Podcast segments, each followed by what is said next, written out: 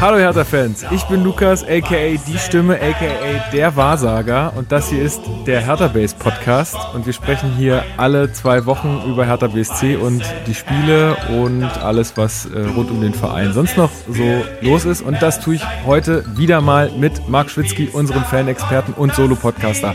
Hallo. Für das Intro haben wir jetzt nochmal angefangen, Lukas. Äh, hi. Das wird rausgeschnitten. Das wird rausgeschnitten, Marc. Wir schneiden hier gar nichts. Das wird real. rausgeschnitten.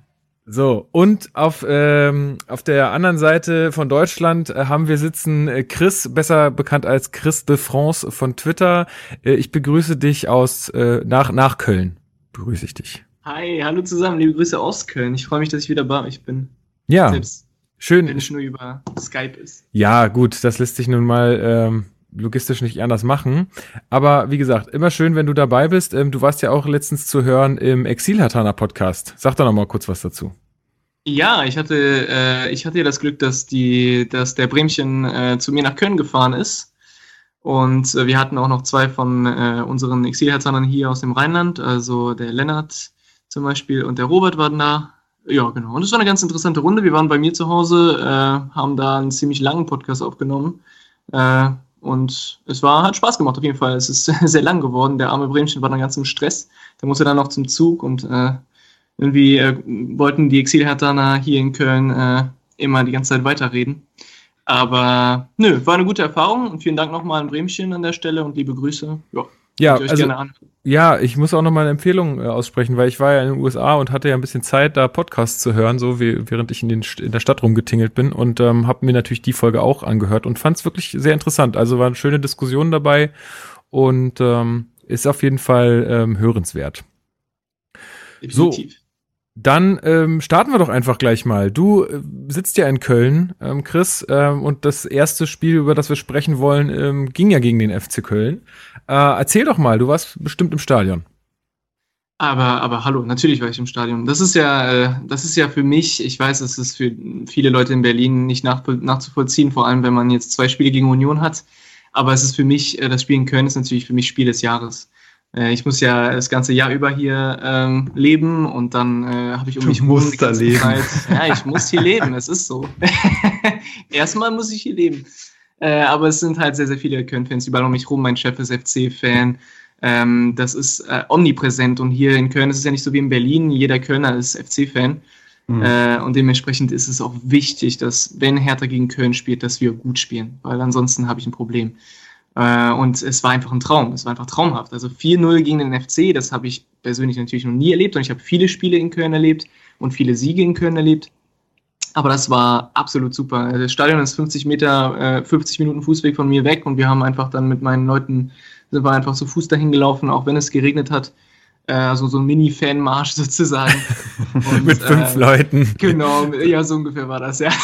Aber die Stimmung war gut und äh, von Anfang an bis zum Ende im, im Auswärtsblock. Also alles, äh, alles überragend und ja, auf jeden Fall äh, von meiner Seite aus das Highlight bisher in der Saison. Ja, kann man so sagen. Ja, Marc, Köln ja mit uns da unten in der Tabelle drin, ähm, mhm. war ja schon irgendwie auch ein wegweisendes Spiel. Ja, ich meine, Köln da unten drin, aber mit insgesamt dann doch äh, besseren Leistungen als wir. Also du konntest bis dahin bei jedem Köln-Spiel sagen, ja, sie haben verloren, aber eigentlich haben sie echt nicht verkehrt gespielt. Und die hatten ja auch teilweise echt schwere Gegner. Gegen Dortmund haben sie auch lange, glaube ich, 1-1 äh, gehalten. Gegen Bayern haben sie verloren, aber jedes Mal gut gespielt. Und für Hertha war es natürlich so, dass man mit dem 2 zu 1 im Rücken gegen Paderborn da angereist ist. Eigentlich müsste man meinen, breitere Brust, aber irgendwie hat das Spiel ja, ich hatte ja die Ehre, äh, mit mir selbst aufzunehmen. Äh, mega. Coole Folge. Ja, danke. Ähm, nee, aber äh, da habe ich auch drüber gesprochen, dass das Spiel eigentlich mehr Fragen aufgeworfen hatte, als jetzt wirklich Antworten geliefert hatte. Ähm, und deswegen war das tatsächlich, wie du sagst, so ein Gradmesser. Kann man jetzt daran anknüpfen? Wird das jetzt so eine Serie oder war das nur so ein kurzes Strohfeuer, dieser Sieg gegen Paderborn? Und ähm, gut, 90 Minuten später waren wir alle schlauer ähm, und glücklicher. Ja. Und, ähm, Aber man, hatte, muss ja, man, muss, man muss ja schon sagen, wir hatten ja auch ein bisschen Glück. Oder was, was wolltest du gerade noch sagen? Ja, ja, also nee, da, das hätte ich jetzt nicht gesagt, aber wenn du gleich ins Spiel starten willst, hatten wir auf jeden Fall Glück, denn äh, Köln begann, wie man eigentlich auch erwarten konnte, die spielen ja unter Bayer Lorz einen sehr intensiven Fußball, sehr viel Pressing, Gegenpressing, äh, Gegner ständig unter Dreck, äh, unter Dreck. Ich wollte unter Druck und Stress sagen. unter, Dreck. unter Dreck. Ständig Was? unter Dreck. Ständig unter Dreck setzen. Nee, aber äh, Druck und Stress. Äh, und das hat ja die ersten 15 Minuten gegen uns auch gut geklappt. Das war die erste Kölner oder die einzige Kölner Sturm- und Drangphase, äh, wo Jahrstein uns ja auch im Spiel gehalten hat. Ich erinnere an den Kopfball von Cordoba aus ja. fünf, nicht ja. mal fünf Obwohl Metern, der, ich, auch obwohl der auch muss. super schlecht platziert war ja, einfach. Also ja, ja, absolut. Also, also im, im Stadion, äh, das, wir haben es, wir haben, wir konnten es nicht fassen, dass der Ball nicht drin war. Ja, das, das ist so ein Herzinfarkt. Der war so nah dran, es ist ein Herzinfarkt-Moment auf jeden Fall. Also genau. äh, liegt ganz klar an Cordoba, nicht an Jahrstein, weil der musste ja quasi nur äh, die Hände äh, vor seinen Körper legen. Aber, aber, wichtig, dass er halt hält, weil wenn er dann abprallen lässt, dann stehen da auch noch Modest und sonst wer. Also das, das stimmt, ja klar. Ähm, ja, so und dann überstehst du die erste Drangphase und ähm, dann ähm, kommt Hertha so langsam in die Partie und dann äh, ist halt wieder Dilrosun da. Ne? Es ist äh, wie schon gegen Paderborn. Ich glaube, gegen Paderborn hat er 10 Minuten gebraucht, gegen Köln jetzt 23, um dann halt den Unterschied zu machen. Und äh, da war es ja die Vorlage, die erste Vorlage von Daria. Und äh, Deroson, ja, also das ist eine atemberaubende Flugkurve, die, äh, die der Ball angenommen hat da vom 16er aus. Und plötzlich führte Hertha, nicht wirklich verdient, aber hat einem natürlich schon mal sehr viel äh, Ballast von den Schultern genommen. Chris, wollte der den wirklich so, diesen Ball? Also kannst du dir vorstellen, dass jemand sagt, ich schieß den jetzt so, dass der noch mal äh, zehn Meter vorm Tor äh, die Richtung ändert? Also ich habe mir das schon ein paar Mal angeguckt und um ehrlich zu sein, ich meine, wenn es einer so möchte und im Moment gelingt ihm das auch, dann ist es Dilros und der hat ja so einen Lauf. Mhm. Und dann, äh, also ich meine, klar, er hat sicherlich nicht berechnet, wie die Kurve genau äh, fliegen wird, ne? Aber äh, dass er den, den da äh, reinhauen wollte, ähm, das, das steht außer Frage. Und er hat, er hat ja auch sehr viel Platz. Er hat auch Richtig, sehr viel Platz. Hatte, also viele Kölner haben sich ja beschwert, wie passiv Köln diesen ganzen Angriff eben nicht verteidigt hatte. Und äh, wenn du den aber Platz das, hast. Aber das ist ja auch so eine Situation, die normalerweise bei, äh, in den letzten Spielen bei uns nicht passiert wäre. So ein ja, genau. Distanzschuss genau. von äh, auch aus, der, aus dieser Position, ist, äh, ist etwas, was nicht passiert ist und wo sich keiner das zugetraut hat. Und dann wirst du halt belohnt für so eine Situation. Da hast du dir halt dein Glück so ein bisschen erz äh, erzwungen. Mhm. Und, äh, und ja, das, das, äh, das ist auf jeden Fall ein, ein Lauf von Del Russo, klar. Allgemein das hatte ich äh, zu dir auch im Stadion gesagt, Marc, als wir am Freitag da waren. Ähm, allgemein finde ich ja, und das ist ja auch schon vielen Leuten aufgefallen, dass die Distanzschüsse wieder mehr Einzug gehalten haben ins Hertha-Spiel. Also was ja unter Dada anscheinend echt verboten war, äh, ist jetzt wieder da. Also jetzt am Freitag, äh, wenn man da mal kurz vorgreifen kann, hat sogar Stark mal aus der zweiten Reihe abgezogen. Ähm, mhm. Also da, da scheint, da scheint wieder auch einfach, ähm, das scheint auch wieder einfach Mittel zu sein oder auch einfach gewollt zu sein, dass man mal aus der zweiten, zweiten Reihe abzieht. Und ähm, es ist ja auch schon viel daraus entstanden bisher. Also jetzt nicht unbedingt nur Tore, aber auch ähm, ja, große Luke gegen München. Ne? Ja, ah. genau. Also wenn man es halt einfach mal probiert, dann passiert halt auch irgendwas. Und die also die Gefahr eines Konters sehe ich da relativ selten. Ähm, deswegen, why not? Ähm, ja. Aber ja, gut, äh, 1 zu 0 führte man dann, ne? Aber bevor, Und, bevor wir das Tor äh, schossen, also was, was ich auch mit Glück meine, also Glück äh, in, in, in Kölns Unglück, ist natürlich auch, dass der Drechsler gleich schon nach sechs Minuten raus muss. Ja, äh, ja Was natürlich eine Mannschaft auch immer nicht gerade, ja, einer Mannschaft nicht gerade Rückenwind gibt, sondern dann, dann muss man halt sich doch nochmal umstellen, da kommt dann jemand Neues rein, der vielleicht dann auch nicht so gut ist wie derjenige, der auf dem Platz stand, weil sonst hätte er ja nicht in der Startelf gestanden. Ähm, insofern, das, das hat uns auch in die Karten gespielt, dass da jemand gleich schon ausgewechselt werden musste. Absolut. Ähm, wobei Mittelstädt ja auch gegen den Sch äh, Kingsley Schindler, der dann ja für Drexler reinkam, auch Probleme hatte. Also der Schindler hat das gar nicht so verkehrt gemacht. Ähm, aber klar verändert das vielleicht auch ein bisschen so die Statik oder das Selbstbewusstsein einer Mannschaft, weil Drexler ja für Köln super wichtig ist, war jetzt auch im Aufstiegsjahr extrem wichtig. Ähm, klar nimmt einem das vielleicht ein bisschen Selbstbewusstsein und Selbstverständnis. Ähm, genau, so, aber da, wie gesagt, äh, Köln hat sich davon ja erstmal nicht beirren lassen, hat dann den Druck gemacht, hat äh, sein Tor aber daraus nicht gezogen und Hertha war dann ziemlich eiskalt durch Deroson. Und dann entwickelte sich ja ein anderes Spiel in der ersten Halbzeit. Also ab da war Hertha ja dann äh, deutlich besser im Spiel. Und äh, ich glaube, die zweite Szene, die man dann ansprechen muss, ist natürlich der Platzverweis. Ja.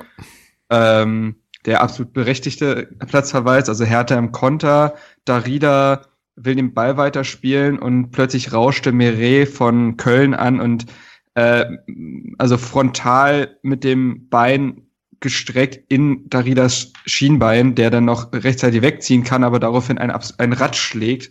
Ähm, so, zunächst wurde da auf Gelb entschieden. Äh, dann kam der Videoschiedsrichter zum Einsatz, den ich in den letzten zwei Spielen, ich finde den mega, ja, sagen wir es wie es ist, hm, hm, mega. Hm. also ich, ich, war ja schon immer Fan vom Videoschiedsrichter, das hat er hier nochmal bewiesen, seine Kompetenz. Nein, aber äh, nee, und der Schiedsrichter schaut sich das daraufhin nochmal an und entscheidet dann folgerichtig auf rote Karte, weil, also da wurden ja wirklich alle Kriterien für eine rote Karte erfüllt und wenn er Darida trifft, dann ist für Darida die Hinrunde mindestens beendet. Ähm, und ja, dann ist Hertha plötzlich äh, in Überzahl. Und Köln hat sowohl einen Spieler verletzt verloren, als auch durch eine rote Karte. Und dann äh, läuft das natürlich für ein.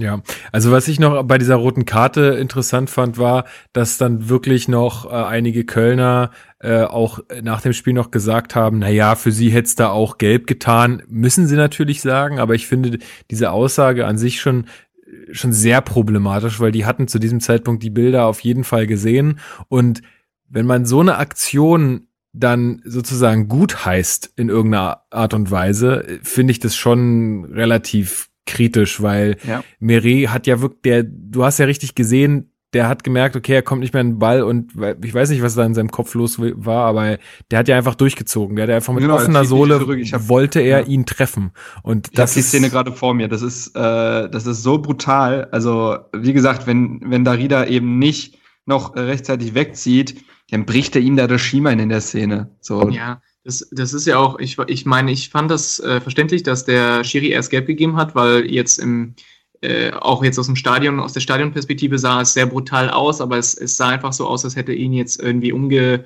umgehauen, sag ich mal, mit der Schulter oder so. Mhm. Ähm, und wenn man sich dann die Bilder anguckt, dann kann man nur auf Rot entscheiden, weil es geht einfach nicht anders. Und wenn du dafür keine rote Karte gibst, dann, dann ist dir deine Linie komplett eine andere. Und dann musst du eigentlich, also die meisten roten Karten äh, auch zurücknehmen und dann nur gelb geben oder sowas.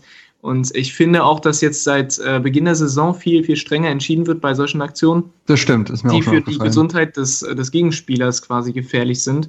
Äh, dass selbst wenn das Foul an sich nicht so, sag ich mal, ja, nicht so brutal ist oder nicht so gewollt ist oder auch ein Versehen ist, dass da trotzdem auch mal mit Rot entschieden wird. Und das ist an sich, finde ich, ganz positiv, äh, weil solche Fouls willst du einfach nicht sehen. Die sind einfach brandgefährlich. Und letzte Saison haben wir da auch einen Spieler verloren damit ähm, durch, durch ein solches Foul, ne? Grujic war das doch. Hermann. Der Gegenspieler hat nicht mal rot ja. gesehen. Ja. Also, ähm, ja, finde ich, finde ich eigentlich ganz normal. Dass die Kölner sich aufregen, klar, man regt sich immer auf, aber. Pff, halt aber das Interessante war ja, das war ja auch wirklich mit offener Sohle und das hat man ja von Köln in der Partie. Ich will die jetzt nicht als brutale Tretertruppe äh, bezeichnen, weil ich dann auch zu wenig Spiele von denen über 90 Minuten sehe. Also weiß ich nicht, ob es in anderen Spielen auch so ist. Aber gegen Hertha gab es drei bis vier Szenen, wo Kölner mit offener Solo reingegangen sind. Äh, ich erinnere mich auf jeden Fall zweimal noch an Terodde, der das gemacht hat, nachdem er eingewechselt wurde. Ja. ja absolut. Und das ist dann halt eine Form der Übermotivation, die einfach nicht geht. Also ja, für, für ähm, mich ist das für mich ist das aber äh, kein Zeichen. Also Köln ist jetzt nicht unbedingt so eine brutale Truppe, sondern für mich ist das eher ähm, ein Zeichen davon, dass die keine anderen Mittel gefunden haben. Also die waren nach den Toren von Ibisevic zum Beispiel waren die einfach komplett von der Rolle und dann ging mhm. gar nichts mehr. Und ja, ich glaube, es ist auch ein Stück weit, äh, wenn du keine anderen Mittel mehr findest, dann, dann, äh, dann bist du halt brutaler, dann bist, gehst du halt mehr rein und dann äh, kommt auch ein Frust und Wut und Enttäuschung daraus. Und ich glaube, das, äh, das ist so eher das, äh, die Erklärung dafür, ja, nicht, ja. nicht jetzt das Können, wie besonders brutal ist, sondern es liegt einfach an der, ja genau, an der Situation im Spiel. Deswegen habe ich das ja äh, bewusst offen gelassen, weil ja. ich das nicht äh, ausrufen will. Ähm, aber eine Szene, die noch davor war, die mir gerade wieder eingefallen ist, äh, 35 Minute hätte Hertha ja fast das 2 zu 0 gemacht, wieder durch die Erosion. Das war eine ziemlich spektakuläre Szene. Ja. Das war eine Ecke von Köln, die von Hertha abgefangen wird. Deroson, so wie bislang in jeder Partie, bei so Ecken bleibt er ja als einziger Mann vorne, weil den du nur mal schicken kannst in den Konter. Und Jahrstein sieht den und spielt ihm einen so wunderschönen Abschlag in den Fuß. Äh, daraufhin sprintet Deroson los, schüttelt seinen einen Gegenspieler noch ab und lupft dann über Horn rüber und der Ball küsst dann aber leider nur die Latte. Aber das war ein äh, atemberaubend guter Konter und Deroson hat da, auch wenn er das Tor nicht macht, mal wieder seine Extraklasse bewiesen. Ja. Ähm, und es wäre auch, es passiert ja auch nicht so oft, dass ein Torhüter äh, einen Assist verbucht. Das hätte ich äh, Jarschein auch sehr gegönnt, weil der ja besonders in der Partie wichtig war, auch zwischen den Pfosten äh, da und äh, auch wenn er bislang nicht so viele Bälle in der Saison, Saison hatte, wo du sagst, oh, unhaltbares Ding, wie holt er den denn noch raus, ist Jahrstein schon einer der, der konstantesten Spieler äh, haben ja auch die Spieler nach der Partie gesagt, dass sie sich sehr darüber gefreut haben, ihm auch ein zu Null Spiel zu schenken, weil bislang lag es an ihm nicht, dass das nicht gelungen ist. Und äh, den kann man hier sicherlich noch mal rausstellen. Ja, und sowas hätte also aus meiner Sicht unter Dardai gab es sowas auch sehr wenig, dass solche schnellen Gegenzüge auch forciert werden. Also gut, mm, vielleicht, da mhm. waren vielleicht auch nicht die, unbedingt die Spieler da für sowas, aber ähm, ja, finde ich, äh, fand ich auch bemerkenswert. Was auch noch bemerkenswert ist, wir wechseln immer in der 60. Minute mittlerweile. Also es sind jetzt nicht immer so die Last-Minute-Wechsel, die kommen, also so eine 80. oder 75. sondern ähm, es wird auch schon früher gewechselt und ähm, ja, äh, Ibišević kommt für Selke. Ich hätte gerne gewusst, was Kovac, äh, Kovac sag ich schon, meine Güte, Czovic, äh, dem, dem Selke dann, dann noch sagt bei der Auswechslung. Also weil, weil Selke schon so ein bisschen Fragen guckt, so, hä, warum muss ich jetzt raus? Läuft doch alles ganz gut. Wow. ähm, ja, und was dann passiert, ist natürlich echt äh, doppelt und äh, ja, mindestens doppelt bitter für Selke, weil ähm, eine Minute nach seiner Einwechslung Ibišević ähm, nach Vorbereitung von Klünter ähm, sein erstes Tor in dieser Partie gleich schießt mit dem ersten mit dem ersten Ballkontakt und kurz darauf in der 63. Minute äh, dann auch sein zweites Tor schießt ähm, mit nach Vorarbeit von Darida. Ja, genau. äh, und naja, dann war das Spiel halt durch. Ähm, ja, ja, krass. Also es ist einfach krass ich meine, wie gesagt, ich habe hier schon öfter äh, erwähnt, wie ich Ibišević sehe und dass ich ihn recht kritisch sehe, aber das ist halt schon der absolute Wahnsinn, dass der dann da einfach so steht und die Dinger dann halt auch so eiskalt macht. Und nach dem Spiel habe ich auch gesagt, hey, ist das nicht ein Modell, was irgendwie jetzt auch für die nächsten Spiele funktionieren könnte? Kann nicht Selke einfach seine Startelf-Einsätze kriegen, äh, um vielleicht auch einfach mal wieder so ein bisschen mehr in den Flow zu kommen, um das Vertrauen mhm. zu spüren, äh, um halt auch einfach, damit Hertha auch signalisiert, hey, wir setzen hier auch auf die jungen Spieler, ähm, um, und, und dann, wenn es halt entweder nicht läuft oder wenn wenn wenn es irgendwie unentschieden steht aus irgendwelchen Gründen, dann noch mal einen Ibišević von der Bank äh, bringen zu können, der dann frisch ist und da richtig Alarm machen kann. Das, das, das, also es könnte aus meiner Sicht äh, ein ganz gutes Modell sein. Ja, grundsätzlich schon. Das wäre auch, ja genau, vor allem im Hinblick auf unsere nächsten Saisons äh, wäre das sinnvoll. Ne? Ähm, das ist ja fast es ist ja fast eine Katastrophe, wenn man sich das anschaut, äh, wie Selkes Situation ist, seitdem er bei uns ist. Der war ja eigentlich äh, angedacht als Ersatz für Ibisevic, also quasi als Nachfolger von Ibisevic. Und das ist bis heute nicht passiert. Ähm, und das, obwohl es einige Phasen gab, wo er, wo er sich hätte ähm, durchsetzen können. Ja. Und jetzt ist es wieder so eine Situation. Kein Stürmer äh, schießt ein Tor jetzt in den ersten Spielen und dann wird es irgendwie kritisch und wir verlieren und die Situation ist schlecht. Und dann hast du auf einmal äh, Ibisevic, der eingewechselt wird und zwei Dinger macht und dann wieder gegen Düsseldorf trifft und du siehst dich an und denkst, okay, ja, äh, das heißt was? Ibisevic ist wieder Nummer eins im Sturm und das wird erstmal so weitergehen und Selke hat wieder seine Chance verpasst. Also darüber können wir uns wahrscheinlich dann auch, äh, wenn wir über das äh, Düsseldorf-Spiel mhm. unterhalten, das ist schon ja, ein bisschen bitter in der Hinsicht. Aber ich meine, für Hertha hundertprozentig positiv. Wenn, wenn ein Stürmer trifft, ist es gut, egal wer es ist. Ja, genau. Also es ist tragisch für Selke, aber natürlich hat Ibišević da, auch wenn äh, er nur den Fuß hinhalten muss, sagen wir jetzt mal, das ist ja nie so einfach, aber ähm, äh, hat er alleine Köln so ein Stück weit den Stecker gezogen. Vorher sind die Angriffe aber auch schön ausgespielt worden, fand ich. Ja. Das, äh, also die Entstehung war auch immer spielerisch, was genau das äh, hat der Mannschaft ja auch bislang so gefehlt, dass das einfach mal durchkombiniert ist und nicht aufgrund individueller Klasse oder Zufälle oder ähnliches passiert, dass wir ein Tor schießen. Und äh, Ibišević hat ja, soweit ich weiß, eine herausragende Quote gegen Köln, also trifft irgendwie hat jetzt irgendwie in 15 Spielen gegen Köln zwölfmal getroffen oder so, also komplett verrückt.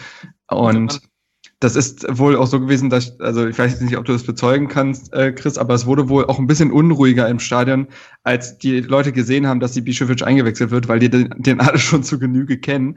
Die sagen dir das auch alle vorm Spiel. So, mm. nee, und Bisevic macht bestimmt ein Tor gegen uns immer. Ja, ja, und ja. ich meine, wir haben ja auch solche Stürmer bei den Gegnern, wo wir wissen, der wird ein Ding machen gegen uns. Früher war es immer ähm, Mario Gomez. Mario Gomez, genau, Mario Gomez war einer, Manzukic. Pizarro. Pizarro sowieso und äh, Ibisevic ist so ein Ding und das ist halt ganz witzig. Äh, und ja. wir haben auch, man spürt auch was im Stadion tatsächlich. Wenn Ibisevic reinkommt, dann bist du so, ah, so, Jetzt aber. Und das muss man das sich halt erarbeiten, so eine Aura, ne? Das ist schon was Besonderes. Ja. Und ich, ich finde auch die Zahlen, die gerade so umhergeworfen werden, lassen einen auch spüren, was für eine Bundesliga-Legende ja letztendlich gerade bei uns im Mittelsturm ste steht, nämlich äh, ein, ein Spieler, der mittlerweile mehr Tore gemacht hat, äh, Bundesliga-Tore gemacht hat als Miroslav Klose und Lothar Matthäus. Das ist es ist schon brutal. Also ja. das, sowas wird einem meistens immer erst bewusst, wenn man so ein paar Jahre in der Retrospektive über Spieler nachdenkt und merkt, ja, das war schon eine echte Legende oder das war schon ein herausragender Spieler. Das ist meistens in der Gegenwart gar nicht so präsent, aber wir, das ist jetzt, der ist jetzt, ich glaube, Platz 29 der ewigen Bundesliga-Torjägerliste das ist schon nicht so verkehrt und äh, dass der mit 35 Jahren, äh, ja, aber ich fand auch, dass er nach, den, nach dem Spiel auch in den Interviews sehr locker gewirkt hat. Klar, er hat gerade zwei Tore geschossen, dann wirkt man auch lockerer, aber wie er auch sagt, ey, so ein 35-jähriger alter Mann, der sitzt auch mal auf der Bank. Also das, das, das ist schon okay. Und darüber hört man ihn ja tatsächlich auch null meckern. Also er stellt ja jetzt nicht öffentlich die Ansprüche, ey, ich habe so und so viele Tore Vergangenheit geschossen, ich bin Kapitän, ich muss immer spielen. Das hörst du ja nicht von ihm er nimmt die Situation an, ist ja wohl auch ein ziemliches Vorbild, was das Trainingsleistung angeht. Und wie Chris schon gesagt hat, für Hertha ist es positiv, dass Selke und die Ibišević sich auch so herausfordern. Und Selke spielt ja keine schlechte Saison per se. Er haut sich herein. Er ist ja jemand, der präsent ist auf dem Platz. Ihm fehlt nur noch das Abschlussglück. Was natürlich für einen Stürmer sehr essentiell ist. Aber gut. Ja, ähm, aber ich meine, man, ja. sagt jetzt, man sagt jetzt nicht, wenn der auf dem Feld steht, um Gottes Willen, was macht denn Selke da? Also das ist es ja nicht. Nee, genau. Er das stimmt. muss nur mal den, also Max im Rasenfunk hatte letztens irgendwie mal erzählt, dass Miroslav Klose äh, beim FC Bayern mal solch eine Torkrise hatte, dass Franck Ribéry bewusst ihm so hart gegen Schiemann geschossen hat bei einem Spiel, dass der Ball reingegangen ist und Klose dann endlich sein Tor hatte. Vielleicht müssen wir das auch mit Selke so machen. Ja. ja. Es ist aber auch, es ist aber auch einfach so, ne? Ich meine, Ibisevic kommt rein und die erste Chance ist schon drin. Und ja. das sind so die Sachen im Fußball, die du dir nicht so wirklich erklären kannst. Das ist keine Statistiksache irgendwie, wo du jetzt denkst, okay, taktisch gesehen war es clever. Nein, der ist, der ist, der macht einfach das Ding in seiner ersten Ballberührung ja. und das macht alles leichter. Alles. Und dann, dann führst du 2 zu 0 und dann hat dein Stürmer endlich getroffen. Und dann, also ich weiß nicht, ich finde, das sind so Sachen, die man sich nicht erklären kann. Und dann bin ich bei Marc, das ist, das ist schon ein, ein Stück weit Legende, was Ibisevic da in der Bundesliga gemacht hat. Ja, und wie du sagst, ne, Köln wurde daraufhin der Stecker gezogen. Die waren nicht mehr auf ja, dem Platz. Ja. Die waren raus, dann trifft Ibišević vier Minuten später äh, zum 3 zu 0. Obwohl er das halt richtig gut gemacht hat, ne? Also, ja, das war ja so im, im linken Fuß. Ja. Das war schon richtig gut.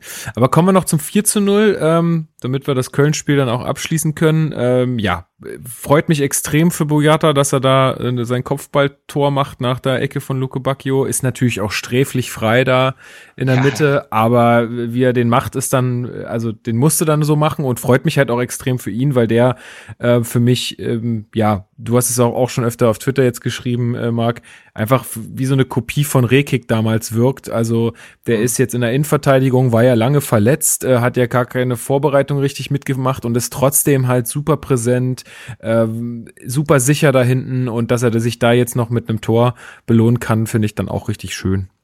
Ja, genau. Also ich finde den überragend bislang. Also der wirkt halt so, wie es damals Rekik gewirkt hat, oder könnt ihr euch auch noch erinnern, so die ersten Spiele von Pekarik, wo man gedacht hat, hat der jetzt schon, spielt er jetzt schon seit vier Jahren bei uns oder mhm. was ist da los? Einfach dieses, so, diese sofortige Akklimatisierung ist einfach da bei ihm. Äh, sicherlich auch durch die Erfahrung, ne, wir sprechen hier von einem 28-jährigen WM-Fahrer. So, das ist, der, der hat schon einiges in seiner Karriere erlebt, in verschiedenen Ligen gespielt und der ist dann halt sofort da. Äh, man, hat auch so, man hat auch bereits gegen Köln in Ansätzen gemerkt, das hat sich jetzt gegen Düsseldorf auf jeden Fall fortgesetzt.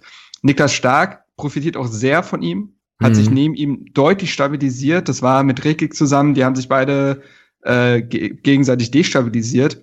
Ähm, aber in dem Fall war es für Starkheit super wichtig, äh, solchen, äh, solch einen sicheren Mann, der so ein bisschen jetzt gerade so der Interimsabwehrchef ist, äh, da den zu haben, um sich daran zu orientieren.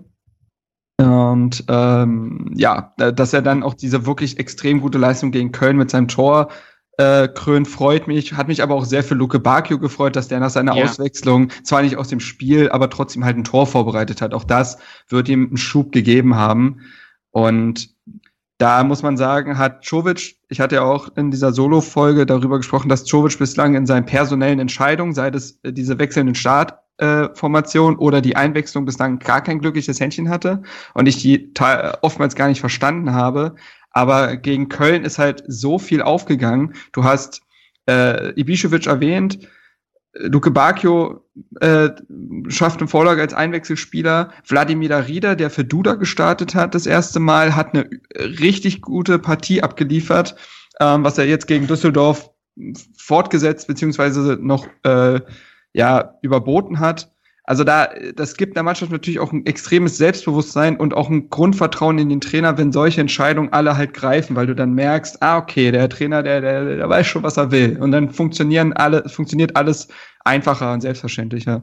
Ja, ich würde noch mal ganz kurz, wenn es okay ist, zu Boyata äh, ein paar Worte ja. sagen. Und zwar was mir vor allem gefehlt hat in den ersten Saisonspielen, war, dass, äh, dass es Führungspersönlichkeit auf dem Platz gibt. Mhm, mhm, und dass, äh, dass es auch äh, erfahrene Spieler auf dem Platz gibt, die den Mund aufreißen und die in der Lage sind, auch wenn es nicht läuft, mal äh, ja mal so ein bisschen die Leute wieder zusammenzureißen und mal die Mannschaft wieder nach vorne zu pushen und mal mit Zweikämpfen, wie jetzt als Defensivspieler oder als, mit Toren als Offensivspieler, ähm, der gesamten Mannschaft mit, mit seinem Spiel zu zeigen, wo es langgehen muss. Und diese Führungspersönlichkeit ist mit Boyata wieder auf den Platz gekommen. Und ich finde, du hast mehrere Spieler, die jetzt in den letzten Spielen geglänzt haben. Und einer davon ist Boyata, der andere ist äh, Stellbrett zum Beispiel. Das sind so die Spieler, die äh, vor allem defensiv geglänzt haben. Ja. Aber Boyata ist so ein, ist so ein Typ, der hat sogar beim ersten, beim ersten Spiel, wo er bei uns gespielt hat. Ähm, Mainz. Genau, da, da hast du schon gemerkt, obwohl es sehr viel nicht lief in der Defensive, selbst da hat er, war er ja. sehr präsent, hat sehr, sehr viel gesprochen, sehr viel kommuniziert mit den Mitspielern. Ähm, der war einfach da und der hat auch gezeigt, ich bin nicht ein 23-jähriger äh, unsicherer Spieler, sondern ich bin 28, ich habe sehr, sehr viel erlebt. Ich weiß, wie es geht und ich weiß, wie es nicht geht. Und, und das allein ist schon unfassbar viel wert, vor allem für so eine junge Mannschaft. Und ich finde, selbst wenn Karim Rekik und Niklas Stark gut zusammen funktioniert haben, ist es, wie du schon angesprochen hast, für, für Stark unfassbar wertvoll, dass da einer wie Boyata steht. Und meine große Hoffnung ist, dass er fit bleibt, Boyata. Das ist ja sein Hauptproblem. Wenn er fit bleibt und kann er meiner Meinung nach äh, zum, zum einen der wichtigen Stammspieler in dieser Saison bleiben und werden. Und ähm, das würde mich unfassbar freuen, dass dann wirklich so eine Führungspersönlichkeit in der Defensive dann steht. Ähm, ja, genau. Ja, ja, ähm, Chris, wie hast du dich denn gefühlt nach dem Spiel? Also ich meine, so ein 4-0 sieht man ja jetzt nicht alle Tage auswärts, auch nicht in Köln. Ähm, aber jetzt, dass du dich gefreut hast, ist natürlich klar. Aber hast du jetzt geglaubt, dass der Knoten jetzt geplatzt ist? Jetzt geht's los, jetzt haben wir irgendwie eine Serie am Start? Oder warst du, also vor allen Dingen nach so einem hohen Sieg ist man ja meistens immer so ein bisschen skeptisch. Also ich, ich habe das, ich habe ich habe nur die zweite Halbzeit sehen können von dem Spiel live und ich war danach so ein bisschen baff, was da gerade passiert ist und hatte auch echt Schwierigkeiten, das so einzuordnen, vor allem wegen der äh, Höhe des Sieges. Also ich will jetzt nicht irgendwie ankommen und sagen, ich habe das immer schon gewusst oder so, als was denn? Aber ich habe schon nach dem Paderborn-Spiel gesagt, auch jetzt im, in dieser Exil-Folge war ich einer der einzigen, der optimistisch war, weil ich meinte, es ist völlig egal, wie dreckig der Sieg war. Ein Sieg, den ersten Sieg zu holen, das kann unfassbar wichtig sein für, also psychologisch gesehen. Und dann kann schon der Knoten äh, gelöst sein. Selbst wenn du in der 90. Minute nicht das Gefühl hast, im nächsten Spiel hast du das eventuell schon, weil du dann halt das Spiel gewonnen hast. Und deswegen war mein Optimismus ja schon vor dem Köln-Spiel da. Und dieses 4 zu 0, gut, äh, abgesehen davon, dass ich dann äh, betrunken vor Glück war und vor anderen Sachen, ähm, war, war das natürlich äh, ein, ein sehr positives Gefühl, dass man aber trotzdem ja schon so in, in, dem Kontext gesehen hat, also die rote Karte und das Spielglück und Ibisevic mit dem Doppelpack und so, da hat alles gepasst einfach. Und deswegen ist es klar gewesen, okay, wir werden jetzt nicht irgendwie 4-0, 5-0 die ganze Zeit alle Gegner weghauen, aber dieser Optimismus, den ich gespürt habe nach dem Paderborn-Spiel, dass es jetzt klappen kann und klappen wird. Äh, das hat sich dann bestätigt. Und ich bin da rausgekommen und war sehr zufrieden, weil ich den Eindruck hatte, mehr kann die Mannschaft da in, dem, in der Situation nicht machen. Die hat es sehr gut gemacht. Wir haben schon einige Spiele gehabt, wo der Gegner mit einem Mann weniger war und da haben wir es definitiv nicht so gelöst. Wir ja. haben nicht irgendwie nach dem 1 zu 0 äh, 90 Minuten lang oder wie viele Minuten waren es noch, wahrscheinlich 60 Minuten lang äh, gemauert und, äh, und äh, versucht, keine Gegentreffer zu, zu kassieren, sondern wir haben einige Chancen dann nach vorne gehabt haben den Gegner wirklich, ähm, ja, wirklich zu, äh, zu, zum, zu der Verzweiflung gebracht. Also wir haben es ja schon angesprochen, die haben, die haben dann Zweikämpfe geführt, die man normalerweise nicht führen sollte äh, und gar keine Mittel mehr gefunden. Und das ist super. Das ist super, wie die Mannschaft das gemacht hat. Und, äh, und man hat es einfach gespürt, die, das Selbstvertrauen wird langsam wieder da sein. Und selbst wenn es Spiele geben würde in den nächsten Wochen, wo die wir auch verlieren werden oder wo wir auch nicht gut aussehen werden, äh, ich finde es sehr wichtig, dass man sieht, es kann klappen mit der Mannschaft und es kann klappen mit dem Trainer und ähm, ja, auf jeden Fall, auf jeden Fall sehr, sehr positives Gefühl nach dem Spiel. Da würde ich gerne anknüpfen kurz, was, weil ähm, bezüglich des Trainers, weil wir jetzt sehr viel auch über die Spieler einzeln geredet haben. Das ist ja auch vollkommen verständlich, weil die die Hauptakteure sind auf dem Feld. Die werden ja aber auch von dem Trainer eingestellt. Und nachdem Czovic sich in den letzten Wochen ja sehr viel Kritik ähm, entgegensah, hat er in dem auch gerechtfertigt, ganz klar. Ähm, das, das will ich gar nicht ähm, das, das will ich gar nichts gegen sagen, aber gegen Köln viele Dinge, die er sich halt vorgenommen hat, was ich auch schon angerissen hatte, hat halt funktioniert. Äh, das ist auf einer personellen Ebene gewesen, aber halt auch die Grundtaktik. Also, wie gesagt, Köln agiert sehr viel mit Pressing und Czovic hat sich dieser Pressing-Resistenz halt angenommen, indem er, was ja auch gegen Düsseldorf jetzt äh, äh passiert ist, aber da noch ein bisschen extremer. Er hat Schellbrett sehr zurückgezogen, hat dadurch quasi so eine Dreierkette gehabt. Dadurch hat Hertha trotz dieses Pressings von Köln sehr, sehr sauber hinten rausspielen können. Äh, das Konterspiel hat sich klar verbessert gezeigt und mit äh, Darida hat er nicht nur, was die individuelle Form betrifft, die richtige Wahl getroffen im, Gegen, äh, im Gegenzug zu Duda, sondern hat auch einen Spielertypen reingebracht, der super passt, denn Darida bringt halt sehr viel Laufstärke mit ins Mittelfeld, äh, kann sowohl, kann dann sowohl selbst pressen, was ja auch gut funktioniert hat. Hertha hat ja selber gegen Köln recht viel gepresst und dann war das Aufbauspiel von Köln auch nicht sonderlich attraktiv. Aber du, äh, Darida ist auch jemand, der halt durch dieses, äh, durch dieses Laufen sehr viele Löcher stopft und als Anschlussstation auch da ist. Also wenn Köln viele Mann in der, in der gegnerischen Hälfte hat, brauchst du ja irgendwie Anspielstationen, die da irgendwie, damit man nicht immer nur den langen Schlag nach vorne bolzt. Und da hat sich Darida sehr oft angeboten. Und da sind einfach sowohl individuell äh, personell als auch gesamtmannschaftlich in der Taktik sehr viele Dinge aufgegangen und das sollte man auf jeden Fall noch rausstellen, dass Czovic da viel, also auf den Gegner sehr gut reagiert hat und auch das ihn in, seinem, in seiner Arbeit bestätigt haben wird. Korrekt, würde ich mich so anschließen. Gut, haben wir dann noch irgendwas äh, zu Köln? Nö, Nö, eigentlich ne? nicht. Dann können wir das abschließen. Dann würde ich sagen, äh, starten wir mit dem Spiel gegen Düsseldorf. Das ist ja nicht so weit weg von Köln. Ähm, also wir bleiben sozusagen bei den Gegnern in derselben Region. Und äh, Marc und ich waren ähm, live dabei im Stadion. Korrekt. Äh, am, ja, jetzt äh, vergangenen Freitagabend. Es war herrliches Wetter, schön Nieselregen, mm. ähm, ganz furchtbar, ein bisschen eklig kalt und so. Aber es war, wurde doch trotzdem irgendwie ein richtig, richtig geiler Fußballabend. Ähm, ich hatte ja im Vorfeld gehofft, und das hatte ich ja vorhin schon ein bisschen so angesprochen, dass äh, wieder dieses Modell gerade im Sturm äh, mit, mit Selke weiter beibehalten wird, um dann Ibišević als Joker zu bringen. Das war dann nicht der Fall und ich war auch in der Situation echt ein bisschen, äh, naja, sauer will ich nicht sagen, aber es hätte mir halt andersrum besser gefallen. Ähm, ja, ich wurde aber eines Besseren belehrt. Ich glaube, wir sollten aber äh, hier bei dem Spiel also die Aufstellung war sonst gleich zu zu der gegen Köln. Ähm, und wir sollten aber, glaube ich, in diesem, bei diesem Spiel müssen wir, glaube ich, äh, als erstes über den äh, Video Assistant Referee sprechen. Ja, wie gesagt, mega. Ja, mega. Also die, dieser, also das ist einfach eine super Sache, muss man einfach sagen. Also gerade gerade für die Leute im Stadion ist es einfach toll. Ich verstehe das macht einfach Spaß. Kritiker nicht.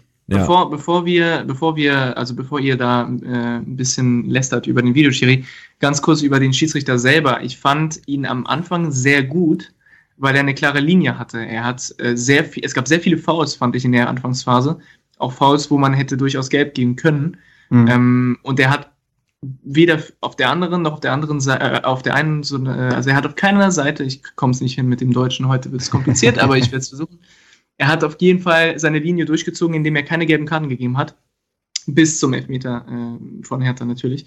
Äh, und das fand ich an sich ganz gut. Und als dann diese, diese erste Video-Schiri-Szene äh, kam, war ich eigentlich der Meinung, okay, er wird das gut regeln.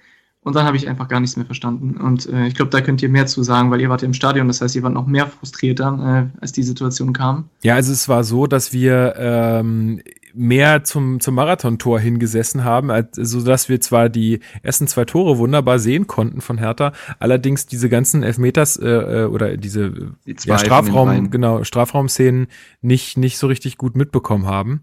Ähm, und also bei der ersten Szene ja, hatte man schon irgendwie so, also da. Da wussten wir zumindest noch, um welche Szene es geht. Genau, da streckt ja Mittel, äh, Mittelstädt, ich weiß gar nicht, wer sein Gegenspieler war, aber. Louis Baker. Genau, ähm, streckt den ja irgendwie so nieder und alle in unserer WhatsApp-Gruppe äh, haben dann auch geschrieben, ja, also eindeutiger Elfmeter auf jeden Fall und der Schiedsrichter hat sich das ja sogar draußen nochmal angeguckt und gibt dann trotzdem Abstoß, ähm, zumal ja auch erst auf. Darf er das?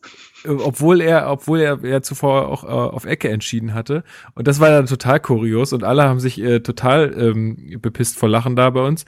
ähm, und dann war es so, dass dann das Spiel ganz normal, also aus meiner Sicht so das Spiel ganz normal weiterlief und auf einmal ja. abgepfiffen wird und ja. er anzeigt Videobeweis und wieder auf den, auf den Punkt zeigt.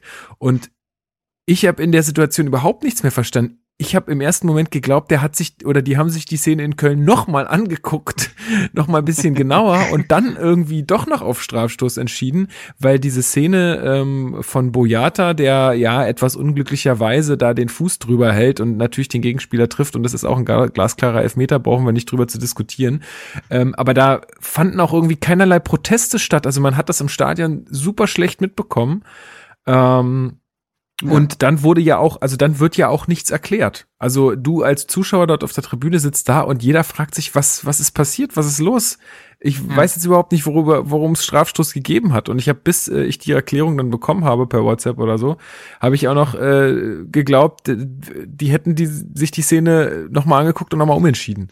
Und das ist halt total, also das ist einfach totaler Käse. Und ich habe es, äh, ich habe es jetzt auch vorhin auf Twitter geschrieben. Ich glaube, dass es einfach gut wäre, wenn es wie in der NFL äh, dem Schiedsrichter möglich wäre, ein paar Worte dann auch noch äh, zu der Entscheidung zu sagen. Also das kann ja dann auch, können ja dann wirklich ganz klar vorgegebene, ähm, ja, äh, Sätze sein oder so. Also der, der bräuchte ja nur so eine, so eine Box wie die bei der NFL. Die stellen sich dann hin, ähm, drücken irgendeinen Schalter und dann werden die halt ins Stadion und ähm, ins Fernsehen übertragen und sagen dann, hier äh, gerade vor einer Minute Fuß drüber gehalten, ähm, im Strafraum, Entscheidung ist Strafstoß oder so. Und dann wüsste man wenigstens, ah, okay, das war eine andere Szene und scheiße, ich habe es vielleicht irgendwie übersehen. Ähm, und die werden den, die werden dann nicht, die werden im Fußballstadion wird man den Schiedsrichter nicht ausreden lassen. Äh, in den NFL-Stadien oder in den amerikanischen Stadien, da hat er schon eine andere, eine andere Statur, sage ich mal. Der, der ist ja auch, der wird auch anders gesehen und anders respektiert, der Schiedsrichter. Im Fußballstadien, äh, da äh, hat er am besten sich nicht zu zeigen und nicht zu sprechen. Und äh, Fußballfans sind, äh, also die meisten Ultras werden sowieso, äh, wird es denen völlig egal sein, was der Schiri sagt. Der wird sowieso Unrecht haben. Und dementsprechend äh, glaube ich, wäre das schwieriger. Ich, ich, persönlich finde die Idee nicht schlecht, dass der Schiedsrichter das erklärt. Ich fände es eigentlich so oder so besser, wenn man die Szene sich selber angucken kann als Zuschauer im Stadion, wenn überhaupt, ja. Aber mir fällt es super schwer, diese Diskussion zu führen, weil ich allgemein sowas von gegen den Videoschiedsrichter bin, dass ich mir auch so eine, so eine Soft-Version davon nicht vorstellen kann und der Meinung bin, das sollte sowieso nicht äh, nicht der Fall sein. Also, ja, ich, ich finde, solche Spiele zeigen auch wieder, was so die negativen Seiten davon ist. Auch diese Minute, wo man wartet, bis dann auf einmal der Schiedsrichter pfeift und meint, er müsse sich das angucken. Ja.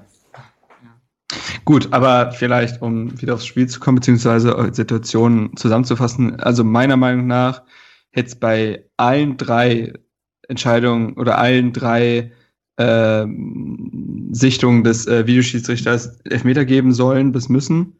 Also ja. die eine Szene wurde dann ja auch korrekterweise entschieden, aber ich fand, das Foul von Mittelstädt gibt er ja nach der Partie sogar selber zu, dass er ihn trifft.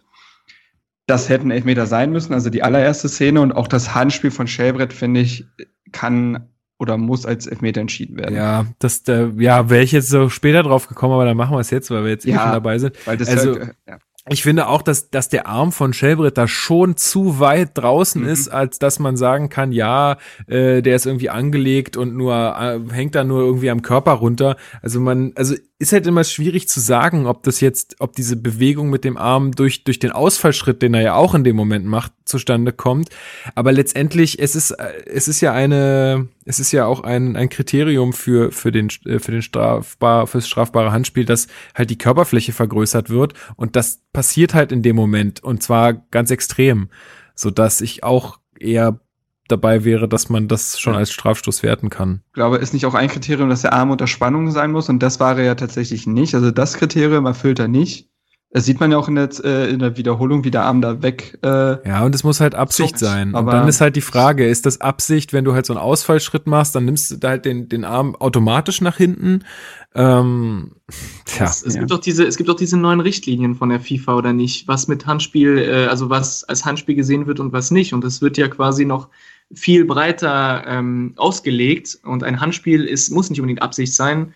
Ja, ich glaube, bei äh, Torerzielung. Ich verstanden habe. Bei Torerzielung ist es sehr viel strenger geworden. Ja, ja, aber ich meine jetzt auch, dass das viel leichter ein äh, Handelfmeter gegeben wird, weil es einfach dann viel leichter ist, äh, da eine klare Linie zu erstellen. Wenn, wenn ja. es Handspiel ist, dann ist es halt Handspiel. Und wenn du da äh, den Schiedsrichter äh, einen Vogel zeigen wolltest und dabei die Hand berührst, dann ist es trotzdem Handspiel. Das haben wir ja auch gesehen.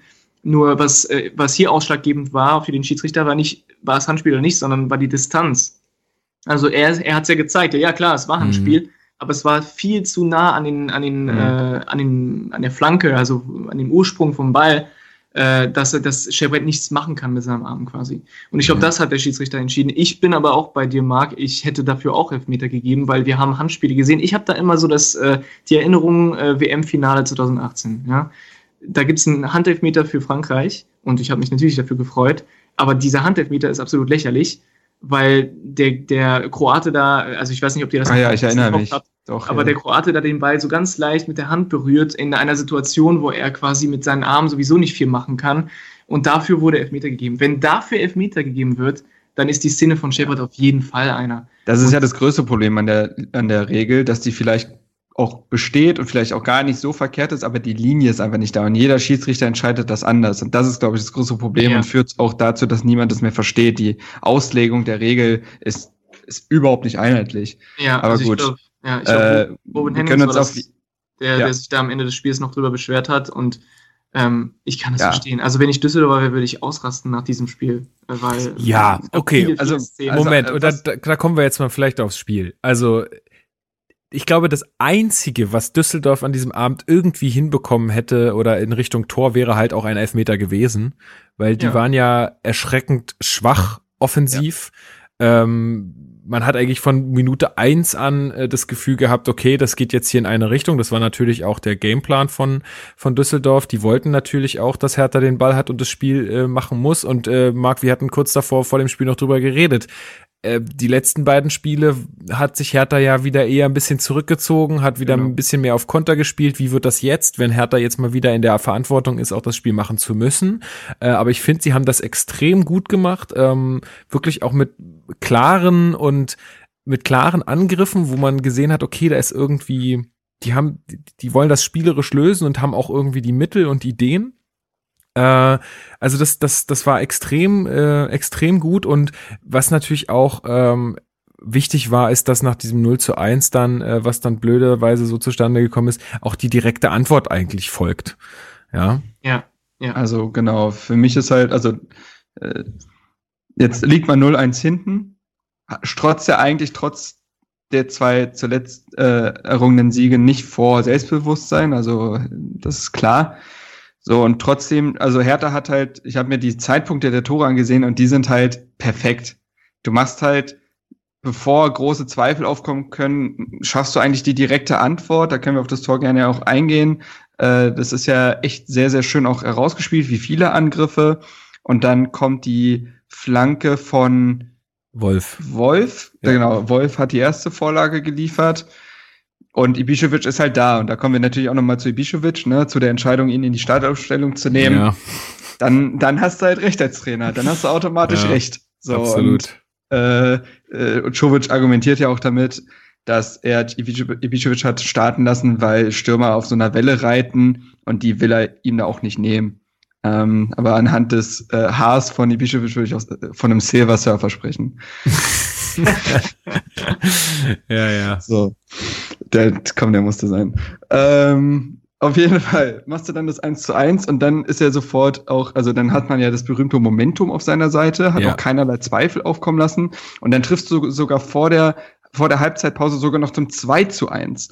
Äh, da die Szene auch wieder gut herausgespielt, diesmal da Rieder mit der Vorlage. Es auch abstrus, an wie vielen Toren Darida in den letzten zwei Spielen jetzt insgesamt beteiligt gewesen ist.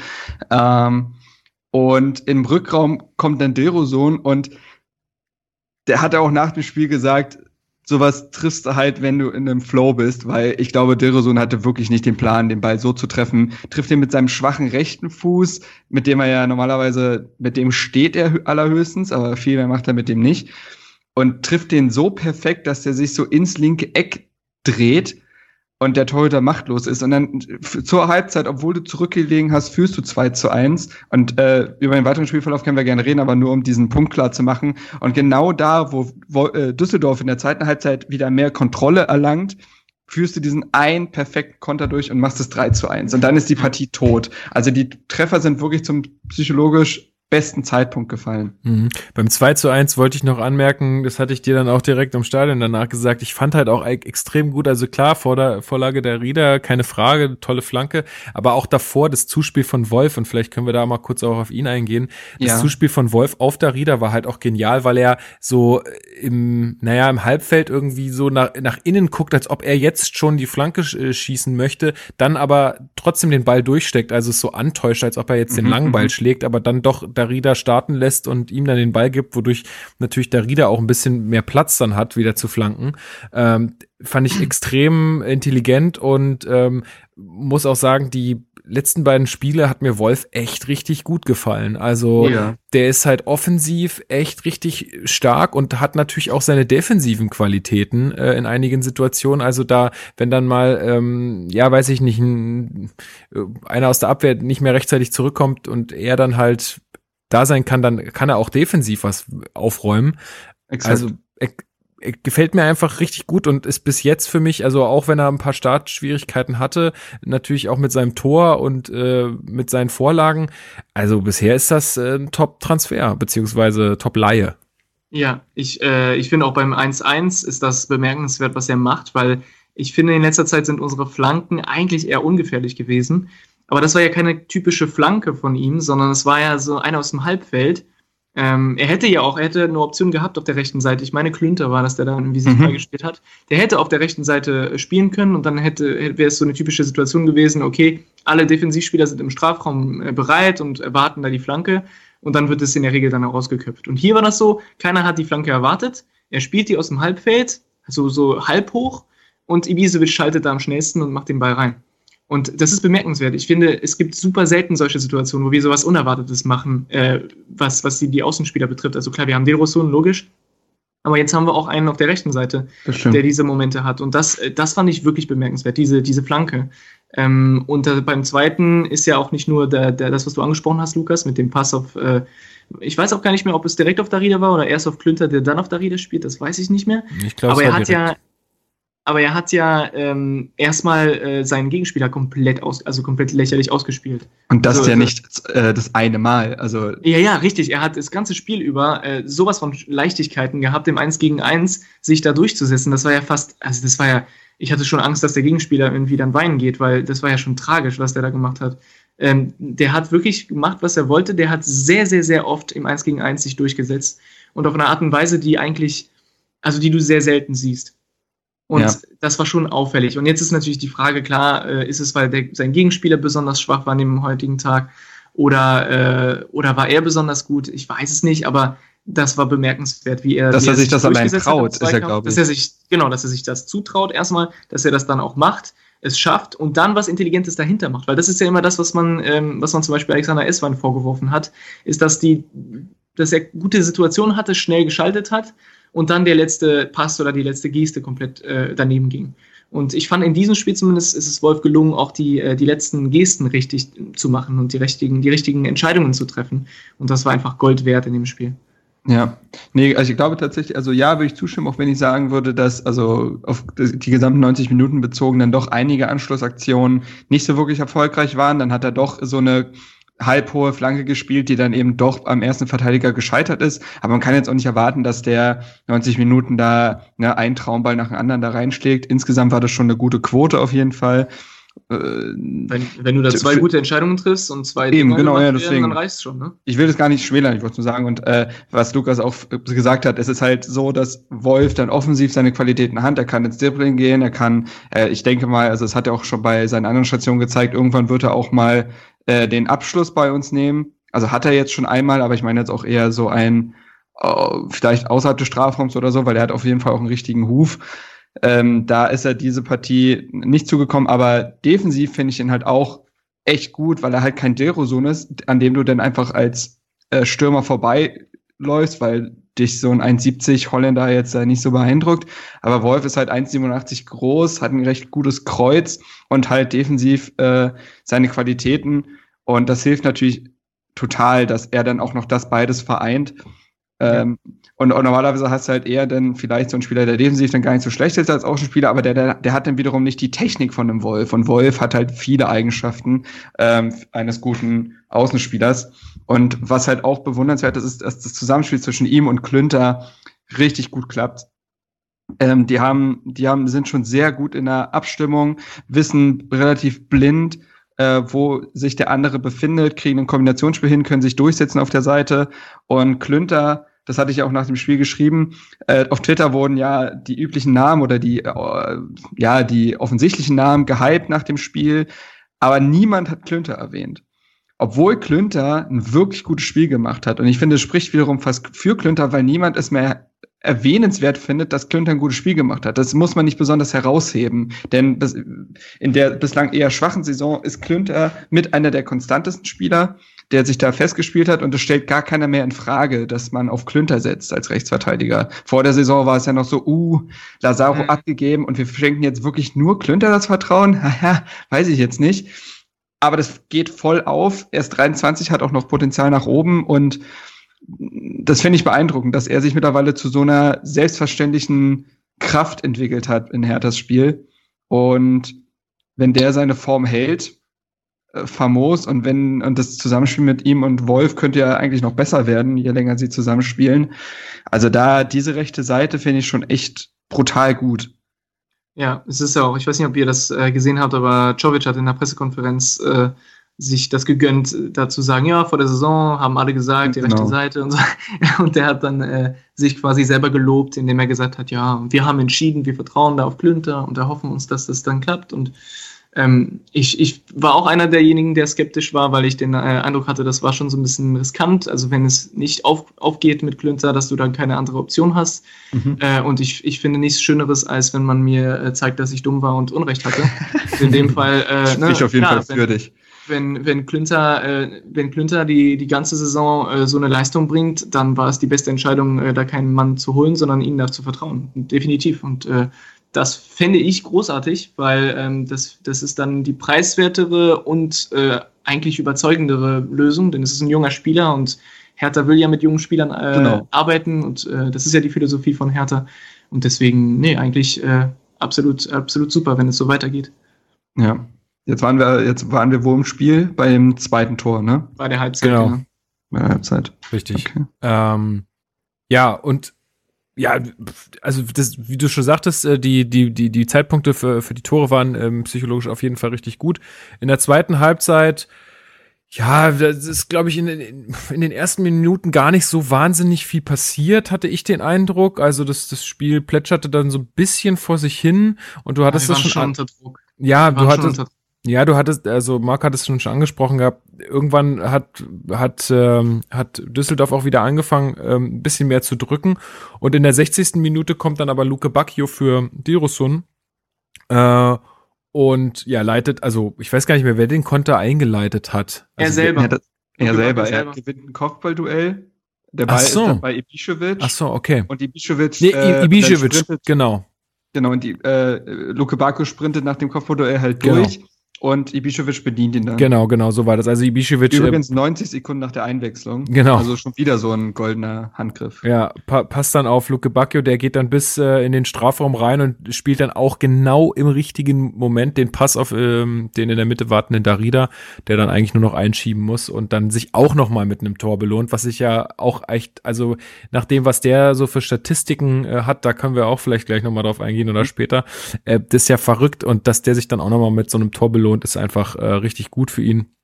Ja, und ich glaube dann, spätestens ab dem Zeitpunkt war auch dann für alle klar, dass das, äh, dass das gelaufen ist äh, in irgendeiner Art und Weise. Denn selbst wenn, glaube ich, Düsseldorf es noch irgendwie geschafft hätte, ein zweites Tor zu machen, dann ähm, wäre zu wenig Zeit gewesen, ähm, als dass das ja. Spiel. Also ich hatte keine Angst mehr, dass wir, dass wir das Ding aus der Hand geben.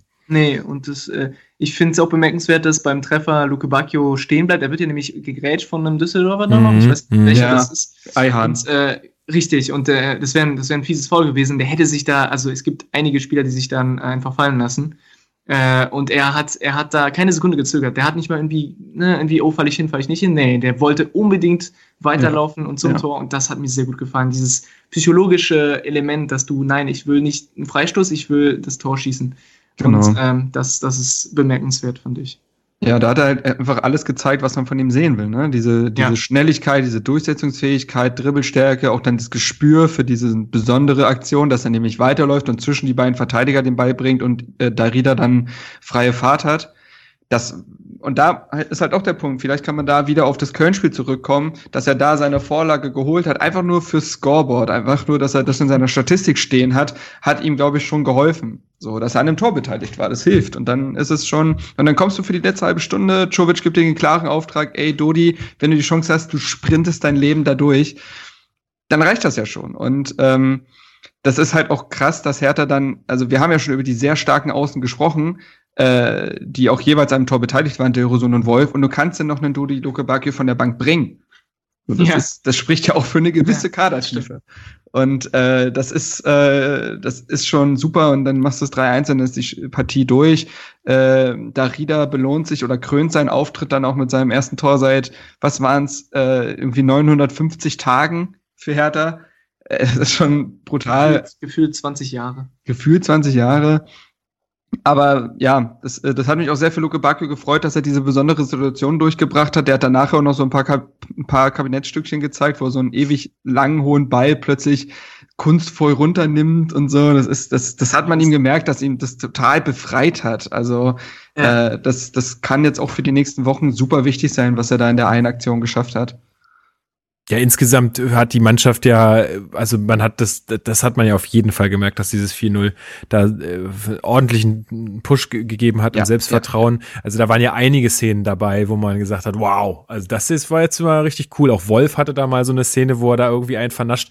Dann haben natürlich, also in der zweiten Aktion war es dann meistens noch ein bisschen unglücklich, aber für sowas kommst du ja auch ins Stadion, ja. Insgesamt muss ja. ich auch äh, da mal ein Lob aussprechen, so mein klar, das Ergebnis trägt da sehr viel bei oder das Spiel, aber das war insgesamt echt schöner, äh, schöner Stadionabend. Ähm, Freitagabend da 20.30 Uhr dann auch, wenn es schon dunkel ist, macht ja Hertha dann auch immer das Licht nochmal aus vor der Partie und äh, erzeugt da irgendwie so eine, so eine Spannungskurve mhm. und ähm, auch so die, die Fans, die Fangruppen waren auf beiden Seiten echt gut drauf und das war ja. irgendwie, es war alles friedlich.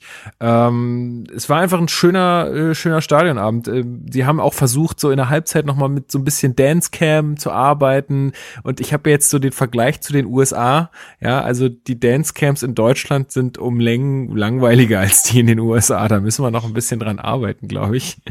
Weil Wobei ja nachgewiesen USA äh, teilweise die auch irgendwie gekauft sind, ne? Ist es also so? Sind, ja, die sind gecastet. Wenn die da so richtig abgehen, ja, dann gut, ist das meistens klar, so, wenn, dass die gecastet sind. Ja, wenn die da jetzt so, so einen Megatanz hinlegen, das, ja. das glaube ich schon. Aber trotzdem, da drehen die Leute halt völlig durch. Also ich, ihr habt ja im letzten Podcast gehört, ich war ja in den USA und war da auch bei einem NHL-Spiel und auch bei einem äh, NFL-Spiel und ähm, ihr habt es ja so ein bisschen mitbekommen und wenn die sehen, dass die da auf der Anzeigetafel sind, dann kennen die kein Halten mehr. Dann geht's richtig los, dann schreien die rum und halten ihre Trikots, äh, die Kamera und alles Mögliche.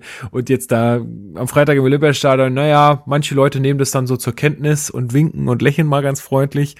Ähm, aber ja, da sind die Amerikaner vielleicht auch ein bisschen anders gestrickt als wir. Aber so insgesamt wollte ich da einfach mal ein Lob aussprechen, dass das äh, einfach ein, schön, ein schönes, schönes Stadionerlebnis war. Nun saßen wir auch ein bisschen weiter Richtung äh, Marathontor, ja. wo natürlich dann auch nicht mehr so viele Fans sitzen. Äh, das heißt, da sind die Toiletten frei, das heißt, da sind die Kioske frei und, und, und. Also da hast du natürlich auch einfach, da musst du nicht mehr so viel anstehen und den ganzen Pipapo, was mich ja sonst immer so langweilt.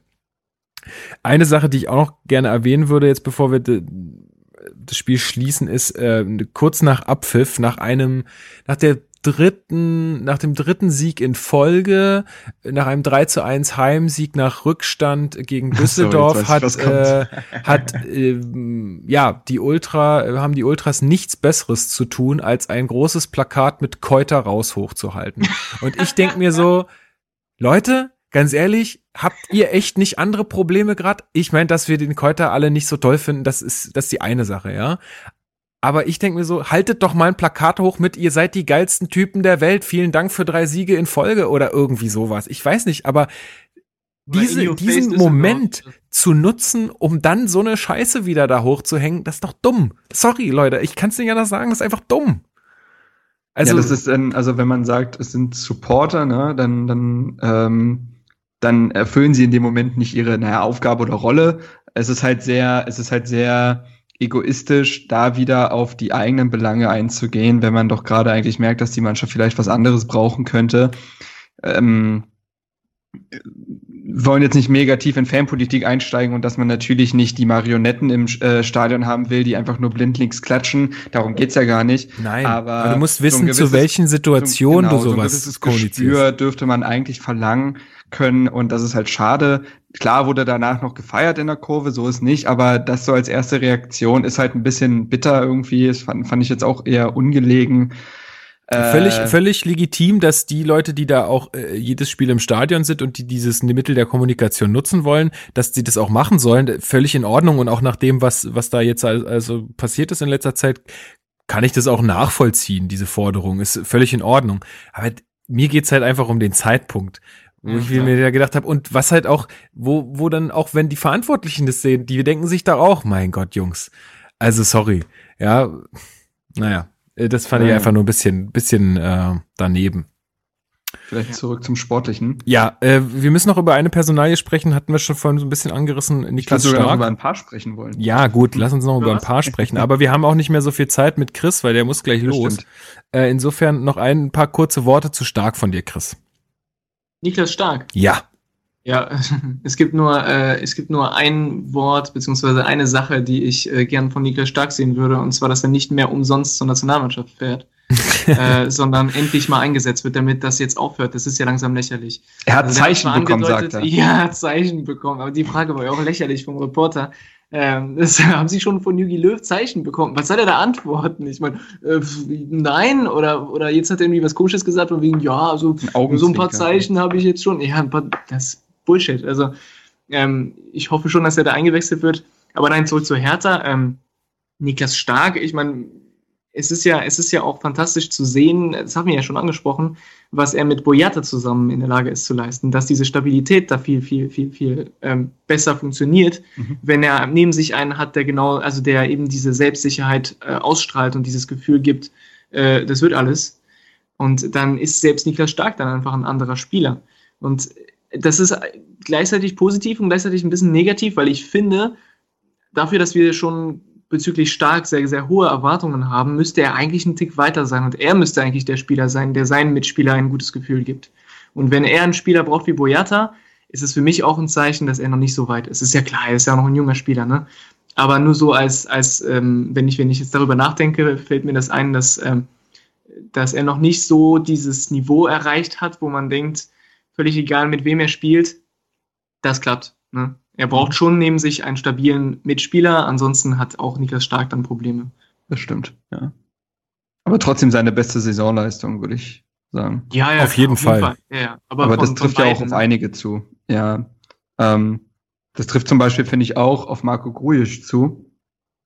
Ähm, der vielleicht, also ich habe also Einzelkritik ist auch schon in den Startlöchern, ich habe es schon quasi aufgeschrieben, was ich von ihm halte oder von ihm gehalten habe in dem Spiel. Ich fand, er war halt irgendwie mehr so Regisseur als jetzt einer der Hauptakteure. Also er war jetzt nicht so derjenige, der immer im Rampenlicht stand, aber das hat er, er hat sein Spiel bewusst umgestellt, um der Mannschaft, Mannschaft zu helfen. Also äh, oft kennen wir Grujic als jemanden, der auch Wege in den Strafraum geht, Torschussmöglichkeiten sucht. Das hat er hier komplett unterlassen und stattdessen eher die Rolle eingenommen, der Taktgeber zu sein im Mittelfeld. Also dadurch, dass, wenn Hertha im eigenen Ballbesitz war, war es ja so, dass Schäbret sich extrem tief hat fallen lassen, als Libero gespielt hat und Darida irgendwo vorne rumgeturnt ist. Und da hat Grujic die Zentrale alleine gehört und das ist natürlich super viel Verantwortung und da darfst du auch keine Bälle verlieren oder so. Aber Grujic war wahnsinnig ballsicher, hat äh, sogar oft Spieler hinter sich gelassen, überdribbelt, überlaufen, hat 90 Prozent seiner Pässe zum Mann gebracht und war super wichtig, um halt diese Übergangsstation zu sein zwischen Defensive zur Offensive und ähm, hat an, auf der anderen Seite auch noch als Konterabsicherung fungiert. Also auch gegen den Ball super zuverlässig, hat auch immer wieder clevere Fouls gezogen, um so die Konter zu stoppen. Und das war für mich die beste Leistung von Grujic, weil er sich bewusst zurückgenommen hat, wusste, dass in dem Spiel werden es die Dilrosons richten und die Wolfs, aber nicht er unbedingt. Und die Ridas. Die Ridas ja sowieso.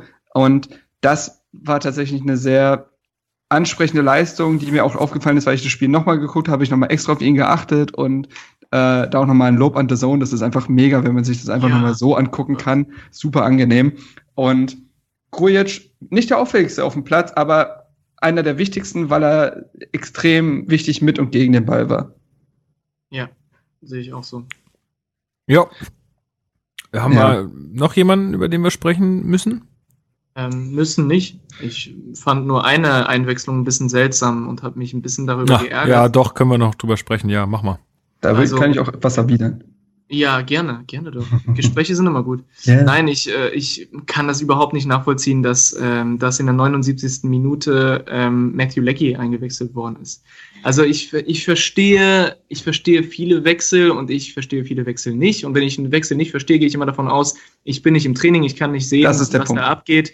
Und ich kann auch nicht äh, wissen, wie der Trainer jetzt mit den Spielern umgeht und wie die Spieler dann im Training sich zeigen oder nicht zeigen. Deswegen klar immer, immer jetzt diesen Gedanken drin haben, wenn ich mich darüber äußere. Ich weiß nicht, wie es im Training abgeht.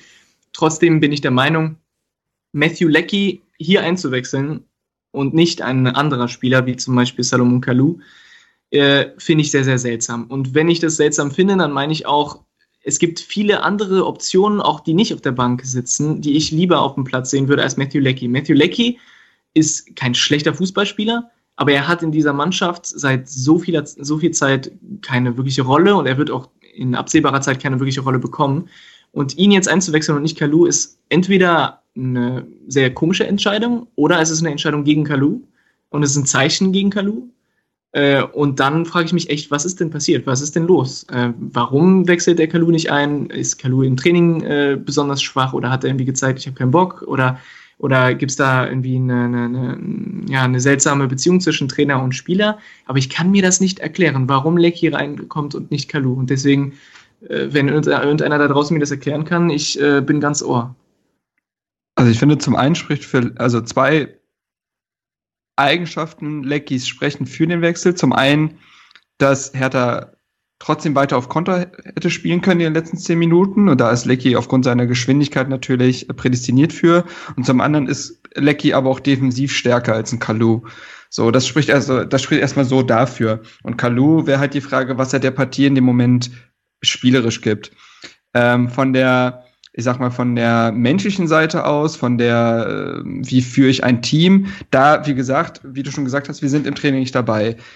Äh, Czovic hat als Cheftrainer die Aufgabe, jeden Spieler im Kader ernst zu nehmen. Und wenn Lecky die Woche, Trainingswoche seines Lebens hatte, dann soll er auch dafür be äh, belohnt werden. Und wenn Kalu, es gab ja auch diesen einen Artikel von, ich glaube, der Morgenpost, wo geschrieben wurde, dass Kalu äh, letztens mal demonstrativ hinterher äh, getrabt ist, obwohl eigentlich alle Leute anziehen sollten, ähm, weil er wohl angeblich relativ unzufrieden ist mit seinen Spielzeiten, dann äh, spricht das nicht für ihn. Ich weiß nicht, ob es in den nächsten Trainingseinheiten auch so war, aber spricht jetzt erstmal nicht dafür, als wenn er sich gerade zerreißen würde. Und dann auch dann ist Czovic angehalten, ihn dafür nicht auch noch zu belohnen. Und deswegen. Ja, Deswegen Aber finde ich, dass, äh, dass, wie gesagt, wir immer einen gewissen Prozentgrad einfach nicht wissen, wie es im Training abläuft. Und äh, ich verstehe deinen Punkt natürlich jetzt so rein auf dem Blatt Papier ist Lecky nicht der Spieler, der uns durch die Saison tragen wird. Aber Lecky ist ein Spieler dieser Mannschaft und du willst ja auch dein Teamgefüge stärken und da soll sich auch jeder in irgendeiner Weise auch ernst und wichtig genommen fühlen. Und dann Lecky vielleicht nicht zu belohnen, obwohl er eine tolle Trainingswoche hatte, wäre dann auch nicht das richtige Zeichen. Ja, aber du hast ja auch in dieser Mannschaft nicht allzu viele Führungsspieler beziehungsweise erfahrene äh, Spieler, die, die dann auch in, in komplizierten Situationen dir raushelfen können. Und für mich ist Salomon Kalou so ein Spieler. Äh, und die muss, den musst du auch bei Laune halten und den jetzt irgendwie. Äh, ja, aber das, da muss auch die Eigeninitiative zeigen. Nee, nee, das, das, das, ist, das ist richtig, ich verstehe auch, was du meinst. Und das, das mit der Morgenpost habe ich auch gelesen und das habe ich auch äh, im Kopf. Nur Kalu ist auch kein Trainingsweltmeister, war er noch nie. Er ist kein Spieler, der im Training sich irgendwie total äh, unfassbar zeigt. Der Dilrosun ist auch keiner, der im Training unfassbar gut ist. Und trotzdem ist er dann äh, im Spiel großartig. Das sind solche Spieler. Du hast solche Spieler, die, äh, die sich eben auf dem Platz immer zeigen und nicht unbedingt auf dem Trainingsplatz. Und das muss man auch im Kopf behalten. Und deswegen, wie gesagt, du, du magst auch recht haben und es mag auch alles super sein und alles richtig sein. Ich habe da so äh, meine Probleme damit, aber eventuell zeigt sich auch in den nächsten Wochen äh, mehr. Eben, das muss Czovic auch einfach, einfach beweisen, ne? dass er so eine Mannschaft, äh, die jetzt nicht mehr aus U23-Spielern besteht, dass er auch solch eine Mannschaft führen kann, dass er da eben nicht an Kredit verliert und dass er eine Autorität behält. Und das machst du halt, indem du richtige personelle Entscheidungen triffst. Die hat er zuletzt jetzt einfach auf dem Feld und per Einwechslung getroffen, das muss man so sagen. Ähm, und es ist für mich auch so wichtig, also das ist auch noch ein Punkt, für mich ist jetzt oder für alle wird jetzt wichtig sein, dass weiter an einem Strang gezogen wird und Spieler, die zuletzt wenig gespielt haben und auch andere Ansprüche haben, also ein Kalu, ein Duda, ein Löwen, dass die ihre Rolle auch jetzt akzeptieren und sich weiter anbieten und einfach akzeptieren, dass die anderen Jungs jetzt gerade einen Lauf haben und dann musst du dich mal geduldig hinten anstellen. Dann verletzt sich irgendjemand, dann musst du halt da sein. So. Und ähm, das, das ist für mich halt wichtig. Äh, Boyata hätte theoretisch ja auch ewig auf der Bank sitzen können, aber Rekik hat seine Formschwäche gezeigt und Boyata war da. So, und das muss für alle anderen Spieler auch gelten. Ja, ja, wobei Boyata eine ganz andere Situation ist. Kalu spielt seit Jahren für uns und hat äh, einiges schon geleistet. Boyata ist ja ganz neu in der Mannschaft. Also es ist für mich auch zu, zu ist man muss Punkt, auch irgendwie sehen, was für eine Rolle der, was für eine Rolle Kalu in der Mannschaft hat und was für eine Rolle Boyata hat. Ne? Ja, ist ein Punkt, aber jetzt besonders in dem Spiel fand ich, äh, weiß ich nicht, ob Kalu da der Spieler gewesen wäre, der der Mannschaft super viel gegeben hätte. Aber kann man sich wahrscheinlich ewig diskutieren, weil er nun mal nicht auf dem Feld stand.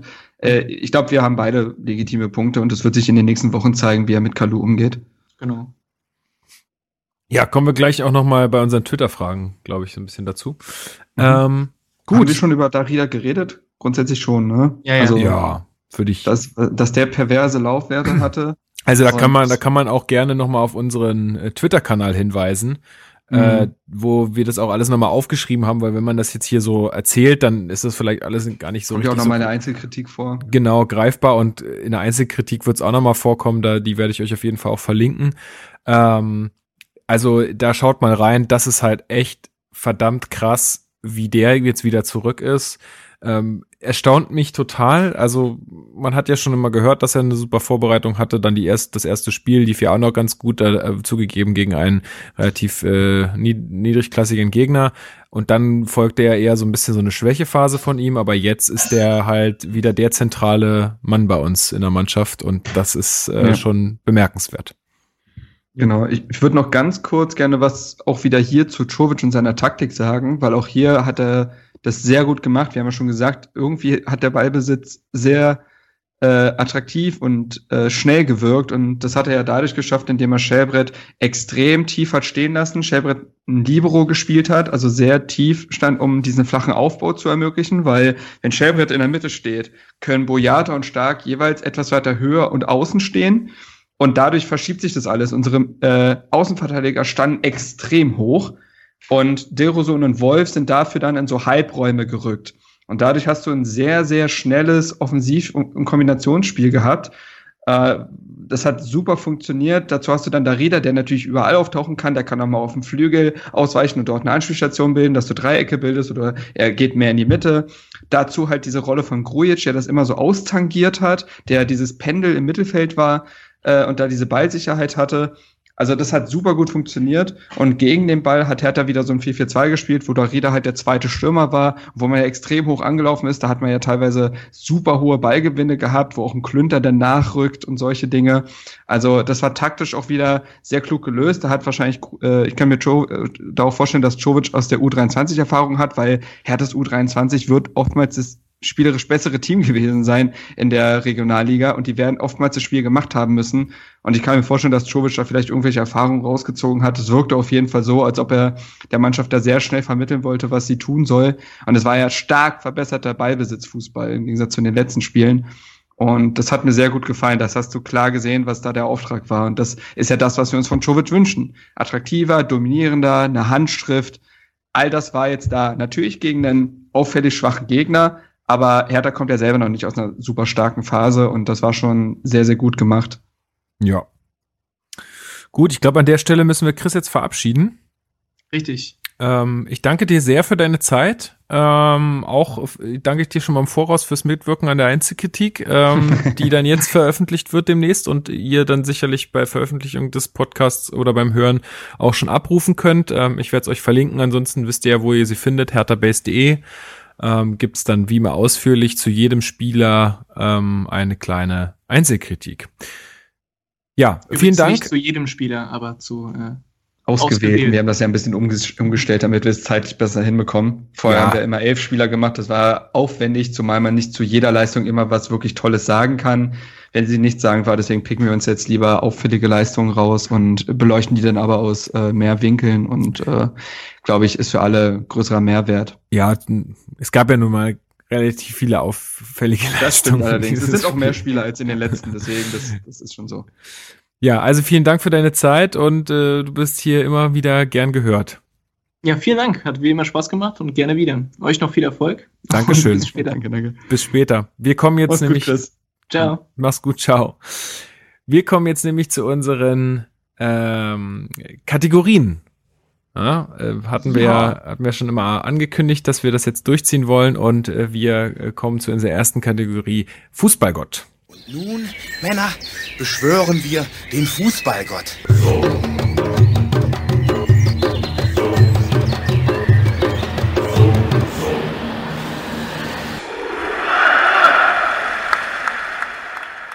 Marc, hast du dir einen ausgesucht? Ja, nach der beim letzten Mal, als wir das gemacht haben, war das ja wirklich bitter, weil man gefühlt keinen nehmen konnte, wollte. Ja, und, und jetzt sind es zu viele, so eine ne? riesige Auswahl. ja. Das ist voll schwer, ey. Also, ja. ich glaube, dadurch, dass wir das allererste Mal, als wir das gemacht haben, hatte ich, glaube ich, da Rieder genommen nach dem Pokalspiel und so, ähm, weil er da ja das erste Mal dieses Hoch hatte. Ähm, wen ich, deswegen nehme ich ihn jetzt nicht, obwohl er es natürlich verdient hätte. Und nehme dann doch Derosun, äh, der das auf jeden Fall verdient hat, der jetzt klar gegen äh, Düsseldorf nicht sein bestes Spiel der Saison gezeigt hat, aber trotzdem wieder an einem Tor beteiligt war und auch andere gefährliche Aktionen hatte, wo er dann leider drüber gezogen hat oder ähnliches. Ich erinnere mich an eine Szene, wo er sich durchdribbelt, von Ibišević wieder bedient wird und der dann über den Kasten haut. Das ist ja auch ein tolles Tor geworden. Äh, Derosun ist das, was viele über ihn sagen, er ist der Unterschiedsspieler.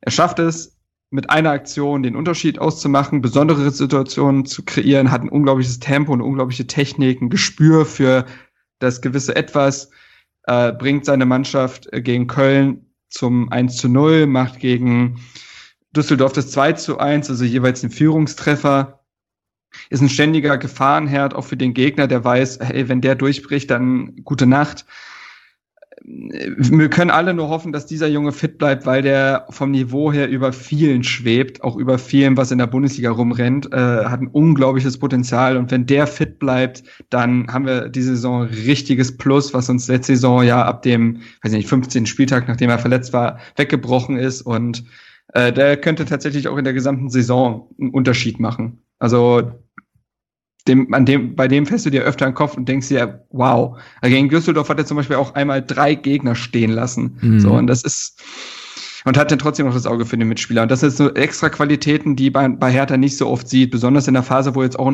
auch André Duda, der ja auch sowas kreieren kann, in einem Formloch steckt, ist es noch wichtiger, dann halt so einen Derosum zu haben, der das ausfüllen kann. Überragender Typ. Also ähm, macht sehr, sehr viel Spaß. Ja, also ich meine, das war natürlich, also ist natürlich sehr offensichtlich so. Ja, gut, weil, aber. Nee, nee, klar, also ist völlig, völlig in Ordnung, völlig in Ordnung. Ich würde gerne vielleicht für jemanden nehmen, das, was, wo es nicht so ganz offensichtlich ist und über den wir jetzt, glaube ich, auch noch nicht so, den wir noch nicht so oft erwähnt hatten hier äh, im heutigen Podcast. Und zwar ist es Per Schellbrett.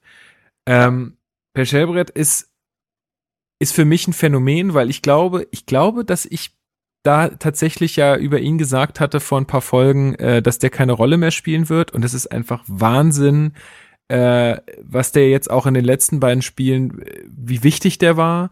Ähm, ich glaube, wir haben ja schon immer gesagt, was seine Stärken sind. Und ich glaube, dass wir das jetzt nicht alles wiederholen müssen. Und ich glaube doch, mhm. dass das auch jeder weiß, dass er einfach ein Aufräumer ist, dass er ein Arbeiter ist, dass er einfach durch seine Erfahrungen so ein gutes Gespür dafür hat, wann muss ich die Grätsche nehmen, wann muss ich sie nicht nehmen, ähm, der einfach da Mittel, Mittelfeld Ordnung schafft und ähm, dann, wie du jetzt schon öfter angesa äh, gesagt hattest, dann auch in der Rückwärtsbewegung ähm, dann so, sogar wie so ein Libero fungieren kann. Und äh, ich habe zu dir auch im Stadion gesagt, manchmal, also ich glaube, Shelbrett wird wirklich so eine härter Legende werden. Also da werden sich viele, an den werden sich viele zurückerinnern. Ähm, und man wird sagen, wow, das war echt ein Spieler, der uns extrem viel gebracht hat in seiner Zeit, in der er bei uns war.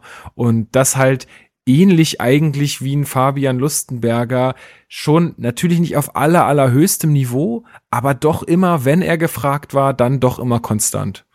Oh ja. Ja, dass ich den Typen liebe, ist bekannt. Ich habe nicht ohne Grund ein Trikot von ihm. Ich finde ihn auch menschlich einfach überragend. Ähm, aber das zählt ja nicht, nicht nur das zählt und wie du sagst, sportlich äh, jetzt mit 32 Jahren hätte man denken können, ja, der hat jetzt ja noch mal im Sommer verlängert, ist jetzt ganz nett, den haben wir jetzt noch mal im Kader, wenn irgendwas schief geht, aber hm, ja, und jetzt ist was im Kader schief gegangen und er muss ran und dann ja. fun funktioniert das so gut auf Anhieb, absoluter Leistungsträger. Ich finde ihn spielerisch auch oft äh, nicht genug gewertschätzt. Also der hat jetzt gegen Düsseldorf, auch wenn es nicht immer die schwierigsten Pässe waren, der hat 97 Prozent seiner Pässe zum Mann gebracht. Ja. So. Das, also der ist jetzt also, weil wenn, wenn man sagt, es sind Arbeiter und so, dann denkt man ja oft schnell auch an so einen Peter Niemeyer. Nichts gegen ihn, aber das ist dann fußballerisch nochmal eine andere Klasse. Also äh, der ist schon äh, natürlich, der wird nie, der war nie, wird nie, ist nie ein Torjäger gewesen und äh, das ist auch in Ordnung, sonst würde er nicht bei Hertha spielen, weil dann könnte er ein bisschen zu viel für uns. Aber ähm, überragender Typ und ähm, fungiert jetzt nochmal in einer taktisch sehr interessanten Rolle, ähnlich wie so ein Hasebe bei Frankfurt, der ja auch nochmal mit seinen, in seinen Mit-30ern so äh, nochmal den zigsten Frühling erlebt durch neue taktische Positionen. Ja. Und das erlebt da äh, äh, Shelby gerade auch. Und ich kann mir den Mannschaft, das ist für mich gerade kein Lückenfüller, ich kann mir den gerade nicht aus der Mannschaft wegdenken. Also es ist nicht so, wenn ich jetzt sage, Meier ist wieder fit, dann dann ist für mich nicht klar, dass Shelbrett sofort wegrücken muss. Der ist jetzt gerade eine Konstante und hat sich das verdient und ja, der hat auch deine Nominierung verdient. Ja. Gut, ähm, dann kommen wir, bevor wir zu unserer zweiten Kategorie Abseits kommen, kommen wir dann erstmal noch zu euren Twitter-Fragen, weil das Abseits, das können wir dann wirklich am Schluss machen. Äh, ich hatte auf Twitter äh, rumgefragt, ob ihr noch irgendwelche Fragen und Themen ähm, für uns habt. Und zwar der erste, den ich jetzt hier zumindest auf der äh, in dem unter dem Tweet sehe, ist Steven. Steven, schöne Grüße, hatten wir letztes Mal schon gesagt, oder du hattest es letzte Mal gesagt. Äh, war ja auch bei uns im Podcast hier schon, das ist der sogenannte Blogger, der auch äh, sein, seinen eigenen Blog hat. Äh, und jetzt ganz stark ähm, bei der Stadioninitiative Blau-Weißes Stadion sich engagiert mit einigen anderen äh, Leuten, der uns ähm, auch nochmal freundlicherweise darauf hingewiesen hat, dass wir doch nochmal was zur äh, Trikotaktion sagen sollen. Und zwar gibt es die Möglichkeit, ähm, vom 7. bis 18. Oktober sein ähm, Hertha-Trikot mit dem Teddy-Flock äh, auf, der, äh, auf der Brust oder auf dem Bauch, je nachdem, wie groß das Trikot bei euch ist, ähm, äh, abzugeben. Und zwar ist das in der Müllerstraße 79a. Ich verlinke euch das auch nochmal hier unter dem Podcast. Das ist, ich glaube, Max. Maxis oder so, Textil- und Werbedruck, Maxis irgendwie mit Z am Ende, ganz seltsam geschrieben. Auf jeden Fall ist das so eine, ja, da kann man wahrscheinlich auch so Vlogs machen lassen. Ähm, da könnt ihr da euer Trikot abgeben und dann wird euch quasi äh, das, dieser, dieser, dieses Stadion-Logo oder dieses Logo von blau-weißes Stadion dann quasi über, das, über, über Teddy drüber ähm, geflockt. Äh, ich weiß nicht genau, ob sie Teddy vorher abmachen und dann das raufflocken oder ob sie das einfach drüber flocken. Das kann ich euch nicht sagen, aber ihr habt dann auf jeden Fall kein Teddy-Flock mehr vorne auf der Brust, sondern quasi die, dieses Logo von der, von dieser Initiative. Und äh, wenn ihr da mitmachen wollt, das kostet dann maximal am Ende 17,50 Euro. Es kann aber sein, dass es auch günstiger wird, ähm, denn je mehr mitmachen, desto günstiger wird's am Ende. Also ja, wie gesagt, viele haben sich ja über den Hauptsponsor beschwert ähm, und äh, so könnt ihr auf jeden Fall was Gutes äh, tun für diese Initiative und ich denke auch, dass da viele mit, äh, mit mir einer Meinung sind, dass das auch eine recht gute Initiative ist äh, und umso mehr Stü Unterstützung, die auch ähm, von allen, die jetzt vielleicht nicht so stark daran beteiligt sind die ganze Zeit, aber umso mehr Unterstützung, die auch kriegen, desto besser. Also wie gesagt, vom 17. bis 18. Oktober Trikot abgeben. Ihr kriegt es dann in der nächsten Woche wieder oder könnt es euch dann da abholen. Müllerstraße 79a. Äh, falls ihr da noch Fragen habt, äh, schreibt einfach mal äh, die Leute von, von der Initiative an. Ähm, das ist hertha-stadion auf Twitter und äh, auf Facebook äh, findet ihr sie ja auch ganz leicht. Äh, Blau-weißes Stadion. Genau, das äh, dazu. Und äh, dann hat er noch eine sportliche Frage gestellt. Äh, was bedeuten die Leistungen von Boyata und Daria für Torunariga und Duda? Das gebe ich mal an dich weiter. ja, also dass Duda in dieser Saison irgendwann wieder eine Rolle spielen wird, ist qua seiner Qualität ja gesetzt, finde ich. Also ich finde, da brauchen gar keine Zweifel aufkommen. Äh, besonders so Kreativspieler wie er haben mal ein Formloch, da muss man jetzt äh, gar nicht in Panik ausbrechen. Jetzt hat Dareda seine starke Phase. Duda wird auch irgendwann wieder äh, wichtig sein. Äh, Schovic hat ihm ja jetzt auch lange vertraut, äh, ähm, obwohl Duda jetzt noch kein wirklich gutes Spiel hatte. Also ist jetzt nicht so, dass äh, man jetzt denkt, Schovic ist froh, ihn jetzt nicht mehr aufstellen zu müssen, sondern der wird auch wissen, welche Qualitäten Duda hat. Und ähm, klar, dadurch, dass Darida jetzt gerade so gut ist, äh, wird es mit äh, Duda etwas andauern müssen. Aber da mache ich mir jetzt gar keine Sorgen. Bei Torunariga stellt sich das natürlich nochmal ein bisschen interessanter dar oder schwieriger, weil mit Boyata natürlich jetzt jemand in die Startelf gerückt ist, den man so schnell da nicht erwartet hat und dahinter ja eigentlich Rekik anzusiedeln ist. Torunariga jetzt einmal gespielt, gegen Mainz in der Startausstellung gestanden, da hat es auch gar nicht so verkehrt gemacht. Da hat man eine Dreierkette gespielt, aber aktuell sehe ich nicht, dass Hertha wieder auf eine Dreierkette zurückgeht, zumindest äh, nicht mit drei Innenverteidigern, weil Shelbridge spielt ja gerade auch ein bisschen in der Dreierkette. Denn dafür sind die Außen gerade zu stark. Du hast jetzt gerade einen Wolf und einen Dilroson, einen Luke Bacchio, der auf den Außen spielt. Und ich glaube nicht, dass Jovic sich gerade von diesem erfolgreichen System trennen wird und auch sollte. Äh, das, das hat der Mannschaft jetzt Halt gegeben. Und da jetzt äh, aus dem Nichts plötzlich eine Dreierkette spiel spielen zu lassen, das würde mich wundern. Deswegen es ist natürlich total bitter für Riga, der jetzt gerade keine Rolle spielt, der jetzt auch, glaube ich, bei diesem, bei diesem U23-Turnier dabei war, diesem internationalen, um dem halt Spielpraxis zu geben. Es ist halt echt schwierig. Es ist ein talentierter Spieler, da sind wir uns jetzt schon, schon seit Jahren einig, aber die Konstanz fehlt und äh, auch das Standing fehlt. Er ist nun mal kein unabdingbarer Stammspieler und gedulden wird er sich, äh, ja, das, er wird sich gedulden müssen und schwierige Situation, weil Rekik ist ja nun auch nicht völlig raus. Der ist ja auch eigentlich ein verdienter Spieler über zwei Jahre. Der wird auch irgendwann zurückfinden und, aber jetzt stellt sich gerade so da, so da und dementsprechend Geduld. Genau. Das würde ich auch so sehen.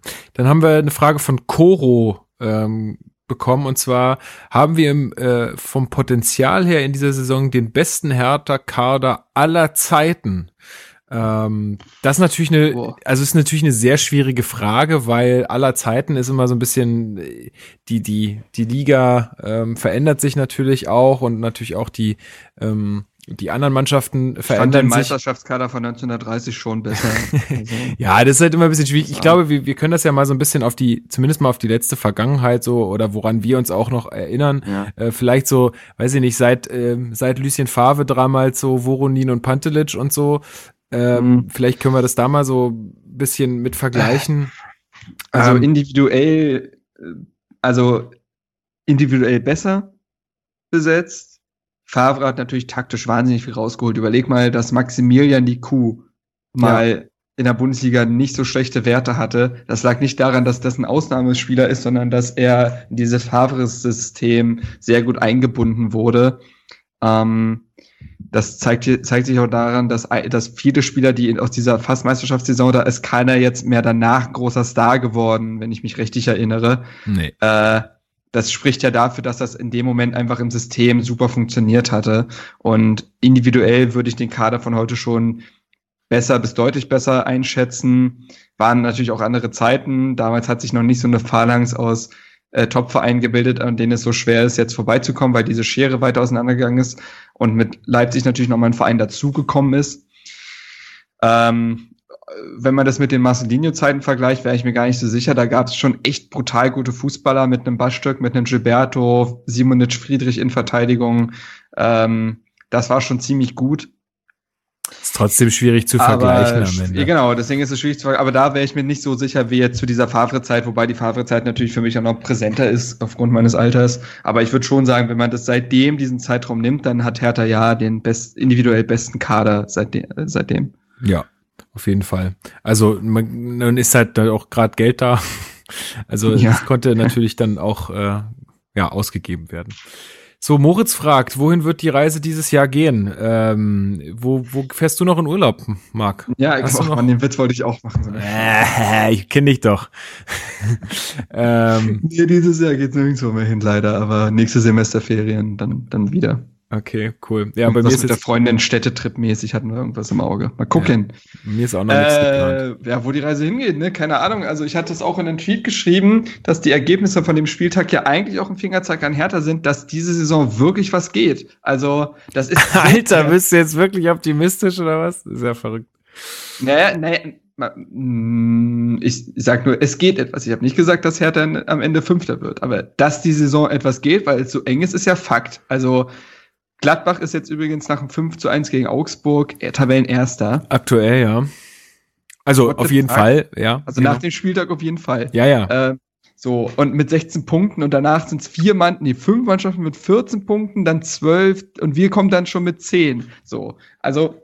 Auf 10. Nur, das, ja. äh, wir räumen das Feld von hinten auf. Nee, aber Hertha hat ja jetzt nun mal den Lauf, da muss man sich ja auch auf, also, dass die Kritik auf den, auf, äh, dass die Kritik bleibt, ähm, mit den ersten Spieltagen, was da passiert ist und was in der Vorbereitung passiert beziehungsweise nicht passiert ist, das ist ja klar. Aber jetzt ist die Situation, wie sie ist. Man hat jetzt dreimal hintereinander gewonnen. Und die nächsten beiden Spiele für Hertha werden unglaublich wichtig sein. Du spielst in Bremen und danach gegen Hoffenheim. Zwei Mannschaften mit ähnlichen Ambitionen, ähnlich starken Kadern, äh, ähnlicher Punkteausbeute bislang. Ähm, muss man gucken, wie Bremen dann jetzt in Frankfurt spielt äh, um 18 Uhr. Aber ja, ziemlich ähnlich und das wird nochmal extrem, das wird ein Härtetest für Hertha sein und wird nochmal präzisieren, wo es denn jetzt in den nächsten Wochen und in der Hinrunde hingehen wird. Dann ja. wird man eher wissen, wo es hingeht. Obwohl, Aber obwohl ich ja. da auch nicht böse wäre. Also da kommt so ein bisschen drauf an, wie Hertha sich da präsentiert. Also ich, ich meine, in Bremen ist es immer schwierig äh, gewesen für uns. Ähm, ich glaube, nach, nach so drei Siegen, ich weiß nicht, wie ich das jetzt gerade bewerten soll mit der Länderspielpause. Ich glaube, das hatte ich auch vorhin im Vorgespräch ein bisschen mit dem Chris besprochen, ähm, wo du noch nicht da warst. Ich glaube, diese Länderspielpause kommt uns gar nicht so ungelegen, weil die Mannschaft, äh, und das hatte er gesagt, schon sehr viel investiert hat, auch körperlich ähm, ja. wo man natürlich, ja gut, ein paar müssen jetzt halt auch die Reisen zu den Nationalmannschaften antreten, aber dennoch, äh, viele Spieler können sich auch einfach mal ein bisschen erholen. Ähm, ob das jetzt diesen Lauf, den wir haben, jetzt bricht, weiß ich gar nicht ich würde auch eher sagen, dass es gut ist, dass das jetzt mal ein bisschen körperliche Erholung angesagt ist und dann kommt es halt einfach ganz darauf an, wie man sich in Bremen präsentiert. Wenn das am Ende ein knappes Spiel wird, was man dann vielleicht verliert, glaube ich nicht, dass dieser Flow sofort wieder äh, verflogen ist, sondern ich glaube, dass das dann schon aufrechterhalten werden kann. Was du jetzt halt nicht machen darfst, ist halt irgendwie wieder so eine grottenhafte Leistung zeigen und irgendwie da 4-0 abgefertigt werden oder so. Und dann sowas so ein nichtssagendes Heimspiel gegen Hoffenheim, so das, nee, genau. Genau, sowas darf jetzt halt nicht passieren, weil ich glaube schon, dass das was geht, auch gegen Hoffenheim zu Hause, wenn, ähm, wenn die da sich. Ist jetzt der Bayern-Besieger, Lukas. Ach, Bullshit, Mann. Die waren halt da in Tottenham voll auf Wolke 7 und kommen da, kamen da bis da bis gestern nicht mehr runter. 2-7, Lukas, nicht Wolke 7, 2-7. Ja, wie auch immer. auf jeden Fall ähm, glaube ich da wirklich, dass da was geht. Insofern, ähm, ja. ja, wird das, wie, wie gesagt, also wenn sie sich gut präsentieren, dann ist alles bestens. Ähm, ist danach nicht das Spiel gegen Union? Bin ich jetzt doof, oder? Ich glaube, ja. Ich glaube, ich ja. Guck, ich gucke. Ich guck gucke. Mal. Guck mal. Äh, ja. Ja. Dann spielen wir in der alten Försterei und danach das äh, quasi das Kontrastprogramm mit RW Leipzig. Zu Hause. Naja. Schön. Ähm, ja, also deswegen, deswegen weiß man noch nicht, wo die Reise hingeht. Natürlich stimmen drei Siege in Folge positiv, aber man darf auch nicht blind sein, mit welchen, wie sie teilweise errungen wurden, gegen wen sie errungen wurden. Das muss man natürlich mit einbeziehen. Äh, jetzt ist man einfach erstmal aus dem Gröbsten raus. Das tut schon mal gut und ja, äh, bin auch gespannt, wo es hingeht. Was natürlich gegen die Länderspielpause spricht, ist, dass äh, Bremen sehr viele Verletzte hatte und die jetzt natürlich so jetzt äh, da auch einige wiederkehren. Ähm, also gegen so einen zerrupften Kader von Bremen hätte ich schon lieber gespielt, aber ey, wenn man oben so in die Top 8 will oder so, dann, dann muss man das halt auch hinkriegen. Ja, aber auch wenn Verletzte zurückkommen, heißt es ja nicht, dass sie gleich wieder bei 100 Prozent sind und dann verändert sich ja auch mal wieder ein bisschen was äh, in den Startaufstellungen und so. Also das muss jetzt nicht mal unbedingt äh, schlecht sein. Es kann mal nicht gucken. jeder Boyata sein. Das genau. Äh, ja. ja, seine Frage war dann auch noch, ob die, ob die Leistung äh, von den Spielen von Köln und Düsseldorf irgendwie gehalten werden kann. Also wie gesagt, ich gehe aktuell davon aus, dass, dass wir da jetzt auf einer ganz gut, auf einem ganz guten Weg sind. Ähm, und ja, jetzt muss man einfach mal die Länderspielpause abwarten. Genau. Was sich verändert, ist halt die Stärke der Gegner. Weil wir haben jetzt halt Richtig. halt gegen zwei Aufsteiger, strauchelnde Aufsteiger gespielt und einen strauchelnden Aufsteiger von vor einem Jahr. Richtig. Das ist halt so. Gut, dann haben wir eine Frage von Meteor bekommen, der fragt, äh, wo ist noch Platz für Kalu, was so ein bisschen auf, äh, an unsere Diskussion von vorhin ähm, anschließt und das hatte auch Steven noch gefragt, das habe ich vorhin vergessen. Also wo ist jetzt gerade noch Platz für Kalu? Ähm, ja, die Bank bietet viel Platz. ähm, nein, aber ja, darüber richtig. haben wir ja gerade gesprochen. Und ja. auch da, Kalu ist natürlich ein verdienter Spieler. Und äh, wer weiß, äh, dann wird er vielleicht doch mal in der 80. eingewechselt, macht Kalu mäßig das eine Tor und kriegt dann wie Ibišević dann mehr Vertrauen von Jovic. Das, also da brauchen wir jetzt, äh, ist der siebte Spieltag, da kannst du noch nicht alle möglichen Spieler eingesetzt haben, die du im Kader hast. Da ist Jovic tatsächlich einer derjenigen, der sehr viele Spieler eingesetzt hat, im Gegensatz zu anderen Trainern alle mal ganz locker durchatmen. Wir wissen doch immer, wie es läuft. Also, dass dann doch irgendwie sich jemand verletzt oder so und dann ist der plötzlich da und dann läuft's halt und dann stellt keiner mehr die Frage. Deswegen alle mal locker durch die Hose atmen. Genau. Außerdem hat Kalu jetzt einen süßen Hund, der kann sich auch gut ablenken. ja, mit ihm ein bisschen laufen gehen. Ähm, ja, übrigens, Shoutouts an Alisa Pretz, die jetzt ein, auf ihrem Blog ein Interview mit Arne Friedrich geführt hat. Was ist Spiri äh, Spiritualität für dich? Sehr wichtiges Thema äh, möchte ich nochmal darauf verweisen. Wir sind ja hier auch immer so ein bisschen Presseschau und deswegen müssen wir auch die anderen Medien verlinken und da gehört Alisas Blog natürlich dazu. Grüße! Grüße. er, er fragt auch noch, äh, wie ist die neue Stadioninitiative zu bewerten? Also ich glaube, da haben wir ja auch schon äh, viel drüber gesprochen. Äh, Wer ist jetzt? Es gibt zwei. Wirklich? Ich da, also ich naja, Pascal Grimm und Blau-Weißes Stadion. Ja, obwohl die ja auch mehr oder weniger zusammen. Nee, die Petition ist ein und dieselbe ähm, die bearbeiten dieselbe Petition. Die blau-weiße Stadion sammeln quasi ähm, auch Unterschriften, aber auch am Stadion und können diese, das hatte ich mit Steven letztens besprochen, können diese auch äh, dann quasi in die Online-Petition übertragen. Also die, so, die arbeiten mit dem Pascal zusammen. Genau. Das ist eine ah. und dieselbe Petition. Also das heißt, ähm, wenn ihr eure Unterschrift am Stadion abgebt, dann wird das auch in die Online-Petition ähm, übertragen. Ja. Und äh, wir, also ich glaube, da spreche ich auch für dich, Marc, wir begrüßen das sehr, dass sich da ähm, sehr, ja, sagen wir mal, äh, intelligente und ähm, besonnene Leute zusammengefunden haben, die da jetzt wirklich mit einem ganz klaren Plan äh, und mit einer ja, einfach mit, mit, mit guten Inhalten versuchen, das ganze Thema jetzt auch von, von, von Fanseite aus voranzutreiben. Wir begrüßen das absolut und äh, können nur dazu aufrufen, dass ähm, ihr euch alle bei dieser Petition unbedingt äh, beteiligt, weil es müssen, äh, um damit das wirklich im Berliner Abgeordnetenhaus ähm, stattfindet, äh, so eine Diskussion, müssen 11.000 Unterschriften aus Berlin zusammenkommen. Also da natürlich Hertha auch viele Fans in Brandenburg hat oder auch äh, ganz über Deutschland hinweg oder sogar international, ähm, reicht es natürlich nicht, wenn da, wenn nur die unterschreiben, sondern es müssen wirklich auch Leute aus Berlin sein, dass das Berliner Abgeordnetenhaus da tätig wird. Also können wir wirklich nur dazu aufrufen, äh, macht da mit und ähm, wir, wir finden das super. Ähm, er hat noch gefragt, und da weiß ich nicht, ob du irgendwie eine Ahnung hast, äh, was ist rund um Maisport los?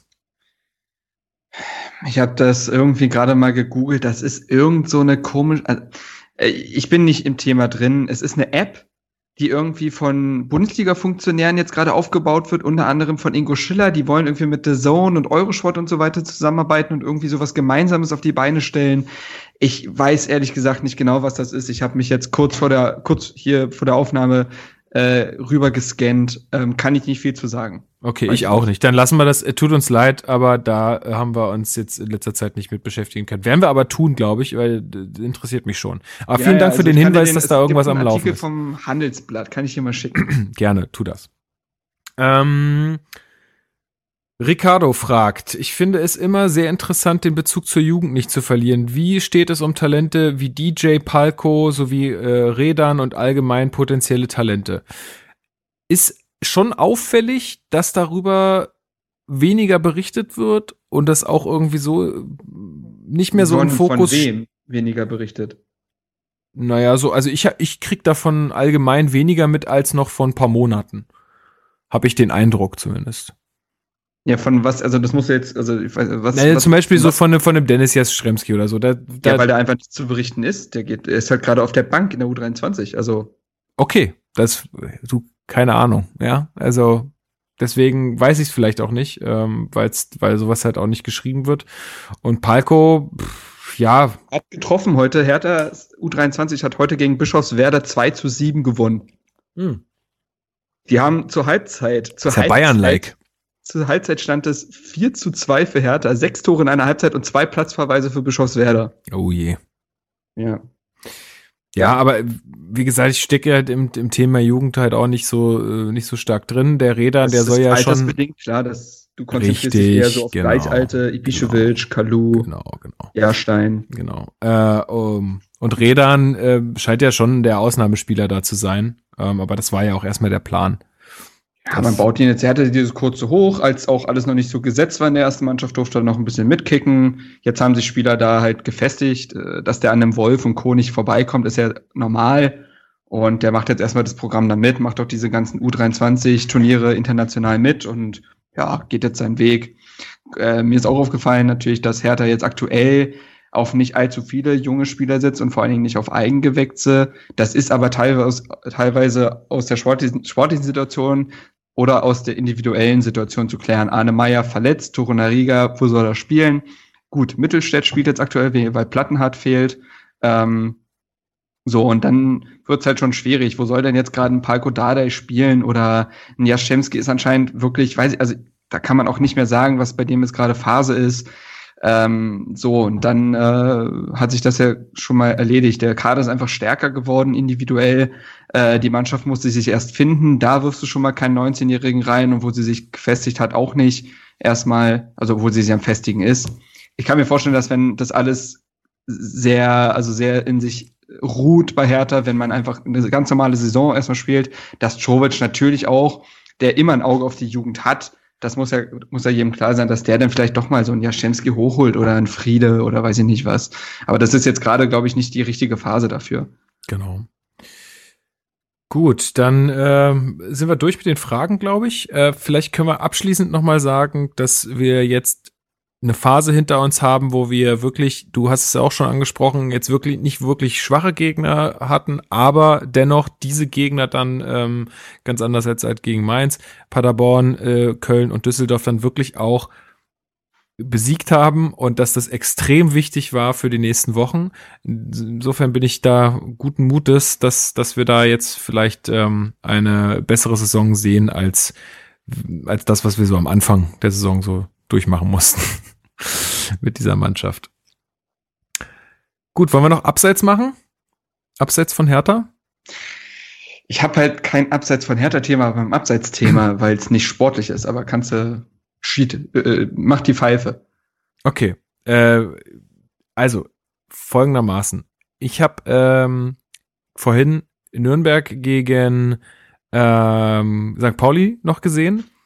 Und ich Wie ist es ausgegangen? 1-1. Ähm, das 1 zu 0 ist ja kurios gefallen. Auch wieder so eine tolle VAR-Situation. Beziehungsweise, ja, doch, VAR-Situation. Und zwar ähm, ist irgendwie, kann, kann, ich jetzt nicht genau beschreiben, auf jeden Fall ist St. Pauli in der Vorwärtsbewegung, äh, es kommt ein Pass äh, und der Linienrichter zeigt an, abseits und du siehst auch alle Nürnberger Spieler sehen das, heben den Arm und sind erstmal so ein bisschen ja, okay, alles klar, wird jetzt abgepfiffen. Ähm, spielen dann aber trotzdem noch mal noch weiter, das Tor fällt auch und dann zeigt sagt der Schiedsrichter aber ja, abseits, äh, Tor zählt nicht, kriegt dann den Hinweis vom Videoschiedsrichter, dass da fa falsch entschieden wurde und das Tor zählt dann aber. Das Tor hat dann trotzdem gezählt, weil äh, am Ende ja der Pfiff ähm, entsch entscheidend ist. Ne? Also die Spieler sollen ja nicht aufhören zu, zu spielen, bevor halt der Pfiff nicht kommt. Aber das ist doch halt schon wieder absolut Käse, weil ich meine, es ist doch nur menschlich, dass wenn du siehst, dass der Linienrichter äh, die Fahne hebt, dass du dann aufhörst zu spielen. Und dann sind es vielleicht die zwei, drei Schritte weniger, die du am Ende hättest machen mhm. müssen, um dieses Tor zu verhindern. Und das ja. Tor dann zu geben, ist für mich, also ich weiß nicht, ich meine, nun halte ich es auch ein bisschen mit den Nürnbergern, aber das ist für mich einfach so dermaßen bescheuert, da muss, da muss sich halt der Schiedsrichter eingestehen, sorry, dann war das halt deren Fehler. Aber du kannst doch nicht, wenn du schon die Fahne gehoben hast, kannst du doch nicht sagen, ja, äh, ihr dürft halt nicht aufhören zu spielen, bevor nicht abgepfiffen wird. Also ich, ah, zumal ja auch die Linienrichter angehalten sind, die Fahne nicht zu heben, wenn es äh, aus ausrichtsreicher Position dann zu einem Tor äh, führen könnte. Ah, finde ich ganz furchtbar. Ich finde es einfach furchtbar. Ja. Macht ja, einfach keinen ja. Spaß. Weil das ist einfach unfair. Das ist blöd. Wäre mein Thema, was ich noch ansprechen wollte, abseits von Hertha. Mhm. Was ist bei dir? Ja, ich war mir halt nicht so ganz sicher. Klar gibt es wieder so Themen mit von wegen Uli Hönes und Testing und Neuer und so, das ist ja auch alles mittlerweile ab, abfrühstückt, abgefrühstückt so rum. Ähm, Deswegen habe ich mich dann doch dafür entschieden, äh, was dann auch der Steven äh, letztens auf Twitter angesprochen hatte, wo ich auch ins selbe Horn stoße, und zwar äh, Herthas Engagement außerhalb des Fußballplatzes, soziales Engagement, finde ich sehr lobenswert einfach. Das, das wird bei all der Kritik, die wir an Hertha äußern, auch gerechtfertigt. Thema Kommunikation und alles Mögliche. Ähm, ist das soziale Engagement von Hertha wirklich lobenswert. Es gab jetzt zuletzt ähm, zum Beispiel ähm, im Rahmen der Dialogreihe Tu was gegen Antisemitismus äh, ein Gespräch der äh, unter anderem der Spieler der U15 mit äh, Safsan Schäbli von der SPD, ich weiß nicht, ob man sie, also müsste man eigentlich kennen, aber Staatssekretärin für bürgerliches Engagement und Inter Internationales in Berlin, ähm, wo halt Aufklärung betrieben wird. Und ähm, dann gab es wieder die Geschichte, dass Hertha wieder ähm, etwas tun möchte zu, äh, zum Thema Weihnachten und da wieder Fans überraschen will, glücklich machen will und so. Und das für, wird das ganze Jahr betrieben. Auch dass Hertha sich mit, es mittlerweile gelernt hat, ja nun schon seit einiger Zeit, sich endlich mal offensichtlich zu positionieren, was Thema äh, Homophobie und solche The Themen angeht. Dass man auch da klare Zeichen setzt. Besonders als Hauptstadtclub ist das wichtig. Und das sind alles so Dinge, die einfach lobenswert sind und da, wo man als Fan einfach stolz ist, dass man dann, ne, da ist man dann stolz, dass man Fan dieses Vereins ist, der etwas dagegen tut, der da keine Angst hat der äh, sich, äh, der soziales Engagement betreibt und dazu aufruft. Und das äh, wollte ich jetzt einfach nochmal loben, weil wir reden viel über kritische Themen und nervige Themen. Aber das ist etwas, wo man Hertha einfach mal durchweg loben kann. Und äh, ja, auf jeden Fall hiermit, hiermit getan. Würde ich, würde ich mich sehr gerne ähm, auch anschließen bei dir, finde ich auch ähm, richtig gut und wichtig, denn wenn man auch, wenn es jetzt da um diese Stadiondebatte auch geht und so, wenn man dann immer sagt, naja, man ist ja der größte Sportverein der Stadt und so weiter, dann hat man natürlich auch eine Verantwortung und dieser ja. Verantwortung werden sie meiner Meinung nach aber auch äh, sehr gut gerecht, zumindest was ich so mitkriege. Also ähm, sie machen da wirklich viel und diverses, haben natürlich auch Unterstützung auch von den Fans, das muss man auch sagen. Also die, ja, die, die Ultras machen ja auch extrem viel mit dieser Kleiderspende. Oder spendet Becher rettet Leben. Genau, oder? diese, diese ja. Sachen. Also das finde ich auch richtig gut, ähm, dass das immer wieder ähm, funktioniert und das ist ja auch immer in irgendeiner Art und Weise auch immer mit Unterstützung des Vereins. Also da, da wird wirklich gut zusammengearbeitet und das finde ich wirklich schön und davon gerne mehr. Ja, deswegen ist das jetzt nicht abseits Hertha, aber abseits Fußballplatz. Ja, ist doch gut, ist doch gut. Ja. Ist doch schön, wenn man hier mal loben kann und nicht immer kritisieren muss. Aber wir haben ja sehr viel gelobt, diese Folge. Diese Folge, ja, wer hätte gedacht, dass das eine Sechs-Punkte-Folge wird, ne? Ja, äh, keiner, glaube ich. keiner, ja. Äh, mal sehen, wann, wann wir uns das nächste sprechen, ne? Länderspielpause funkt wieder dazwischen. Genau, aber ich äh, glaube, nach, nach Hoffenheim ist äh, realistisch. Ähm, das Spiel gegen Hoffenheim werde ich auf jeden Fall mit, ähm, mit Steven aus, jetzt nicht mit dem Steven aus Deutschland, sondern mit dem Steven aus Amerika, den ich ja in, in Washington getroffen habe und mit dem ich das Spiel zusammen geguckt habe gegen Paderborn. Der wird einfliegen ähm, nach Deutschland für das Spiel und da werde ich jetzt gleich noch Tickets kaufen. Und ähm, ja, da freue ich mich schon sehr drauf. Ein äh, US-Fan, dem mal quasi, der war auch schon im Olympiastadion und so, aber ähm, ich glaube, der freut sich, wenn er da nicht ganz allein hin muss. Ja, ja, ja, ja. Gut. Dann danke ich dir wie für immer für deine Zeit. Ähm, macht jetzt noch schön die Einzelkritik fertig äh, und dann. Ich bin, ich habe meinen Job erledigt. Es hängt jetzt nur noch an Chris. Okay, na der ist jetzt mittlerweile vielleicht auch fertig. Ich habe gerade reingeguckt. Nein. es. Ich will Was zu da los? Freunde. Ich auf Weißkohlen. Nein, äh, genau. So, also wenn das Ding ja online geht, ist das Ding sowieso schon online. Wir wollen es genau. eigentlich immer 18 Uhr rauskloppen. Äh, Na, das, da habt ihr ja noch ein bisschen Zeit. Wurde auch gerade schon hibbelig auf Twitter gefragt, wann denn jetzt diese Folge rauskommt. Also die Leute, die warten. Okay, ja. ich, ich werde mich jetzt auch beeilen mit dem Schneiden und dann ähm, hören wir uns in drei Wochen wieder, also nach dem Hoffenheim-Spiel, zu einer Sechs neuen Folge. Folge. Hoffentlich, hoffentlich. Mindestens vier. Vier wären schön. Ja. Wollen wir mal tippen? Komm, komm.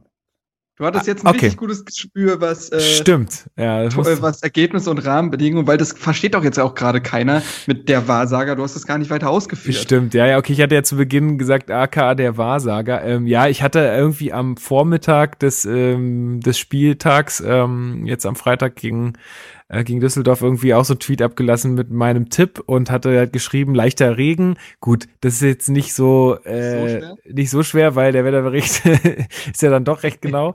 äh, aber ja, war leichter Regen. Dann habe ich getippt 37.000 Zuschauer, so knapp. Und es waren dann irgendwie so, ja, ein bisschen mehr, also eher gut 37.000 Zuschauer, weil ja irgendwie hat er im Vorfeld gesagt, hatte 40.000 Zuschauer. Also sorry, damit, da wurde, war mir sofort klar, dass das nichts werden konnte, weil erstens spielt viel zu spät, zweitens nicht so geiler Gegner, drittens nicht so geile Ergebnisse oder Spiele die letzten, ähm, die letzten Spieltage und dann halt auch äh, das Wetter, was äh, das Übrige tut. Ähm, zumindest lag ich da auch richtig. Und ein 3-1 Heimsieg habe ich auch getippt. Es war sogar so, dass ich bei der Chance zum 4-1 sogar noch gesagt habe, nein! Weil ich nicht, dachte, was ist denn jetzt los? Nicht oh, reinschießen. Sitzt der plötzlich neben mir bei den Hertha angerufen und sagt, nein, nein. Hä? ähm, aber gut, Lecky war am Ball, deswegen war das auch unwahrscheinlich. Genau. Nein, aber ey, aber hast du meinen Tweet gesehen vor dem Köln-Spiel mit dem 4 zu 0? Nee, den habe ich tatsächlich nicht gesehen. Ich habe scherzhaft bei irgendwem, da was zum Hertha-Spiel, also so auch ein Hertha-Fremder Twitterer, habe ich so geschrieben, und nach unserem 4 zu 0 Befreiungsschlag gegen Köln werde ich mich auf Twitter sonnen. Und dann fällt dieses 4 zu 0 und ich, mir fällt dieser Tweet wieder sofort rausgekramt. Klar. So lustig. Ich dachte mir so, nein. Ja. Äh, deswegen, so. wir sind also, wir sind anscheinend ganz gut im Vorhersagen von Ergebnissen. Ja, ähm, machen wir dann, weiter oder hören wir auf unserem Zenit auf, ist die Frage. Ich höre auf. Ich beende mich hiermit meine Karriere. Die Tipp Schuhe an den Nagel. Ich bin, ich bin der Philipp Lahm des, äh, des Tippspiels. Nee, also. Oder der ähm, Nico Rosberg. Oh, gut, so genau. Ja, nee, Siehst du, ich habe sogar doch Ahnung von Formel 1. Oha, oha. Oha. Nicht schlecht. Ähm, gut, dann fange ich mal an mit Bremen. Also ich habe ehrlich gesagt kein so gutes Gefühl gegen Bremen, weil wir in Bremen halt nie richtig gut aussehen. Aber diesmal kann Finn Bartels nicht, wenigstens nicht gegen uns treffen. Das macht er ja auch gerne. Ja, das stimmt. Der ist verletzt. Also, also meine erste Intention ist 1-0 für Bremen. Echt? Okay, ja. da tippe ich 1-1. Okay. Und ähm, gegen Hoffenheim, glaube ich, ist wirklich was drin. Ähm, wie gesagt, kommt auch so ein bisschen drauf an, wie das Spiel dann gegen Bremen läuft. Aber wenn es wirklich nur ein 1 zu 0 ist, was ich glaube auch, dass es relativ knapp sein wird, ähm, dann könnte es schon sein, dass wir Hoffenheim auch 2-1 zu Hause schlagen. Ich sag jetzt mal, ich hätte eigentlich 2-0 sagen wollen, aber ich glaube, dass wir uns trotzdem noch eins fangen, dummerweise. Ich sage 1 zu 0. Zitterding. Für Hertha, ja, gut. Ja, ja. Also ein 1 zu 1 und ein 1 zu 0 sind eigentlich wenig Tore für Hertha-Verhältnisse, wenn man sich die letzten drei Spiele anguckt. Das stimmt. Aber sind ja auch schwierigere Gegner. Also dementsprechend wird schon passen. Ja. Also Punkt gegen Bremen, Sieg gegen Hoffenheim, da bin ich richtig glücklich. Oder Hertha gewinnt die nächsten beiden Spiele, alle vor uns patzen wieder und wir sind plötzlich Erster. Möglich. Also wenn ich jetzt gerade sehe, äh, äh, Wolfsburg führt auch gegen Union aktuell, die sind jetzt Zweiter, also da ist irgendwie, ja, du hast schon recht, da ist irgendwie einiges möglich Komplett diese Saison. bescheuert bislang die Saison. Da siehst äh, Freiburg ist Vierter, Fünfter ist Schalke. soll denn das? Ja, komisch. Gut, Marc, dann dir wie, wie immer vielen, vielen Dank ähm, für deine Zeit. Ähm, an alle Zuhörer, vielen, vielen Dank für euer Ohr. Vielen Dank für euer Mitwirken bei Twitter und auch für die fleißigen Klicks hier auf den Podcast und für die Bewertungen auf iTunes. Und ähm, vielen, vielen Dank dafür. Das motiviert uns sehr, das hier alles zu machen. Äh, vielen Dank auch nochmal an Tobi, der uns die Karten gegen äh, für, für, für Düsseldorf besorgt hat. Äh, da wollte ich nochmal einen Shoutout geben. Äh, schöne Grüße. Und ähm, ja, wir hören uns dann, wie gesagt, in drei Wochen wieder. Ähm, wenn wir dann die Spiele gegen ähm, Bremen und Hoffenheim besprechen. Richtig. Gut, also dann macht's gut. Haut rein. An dem schönen Strand der Spree, dort spielt Hertha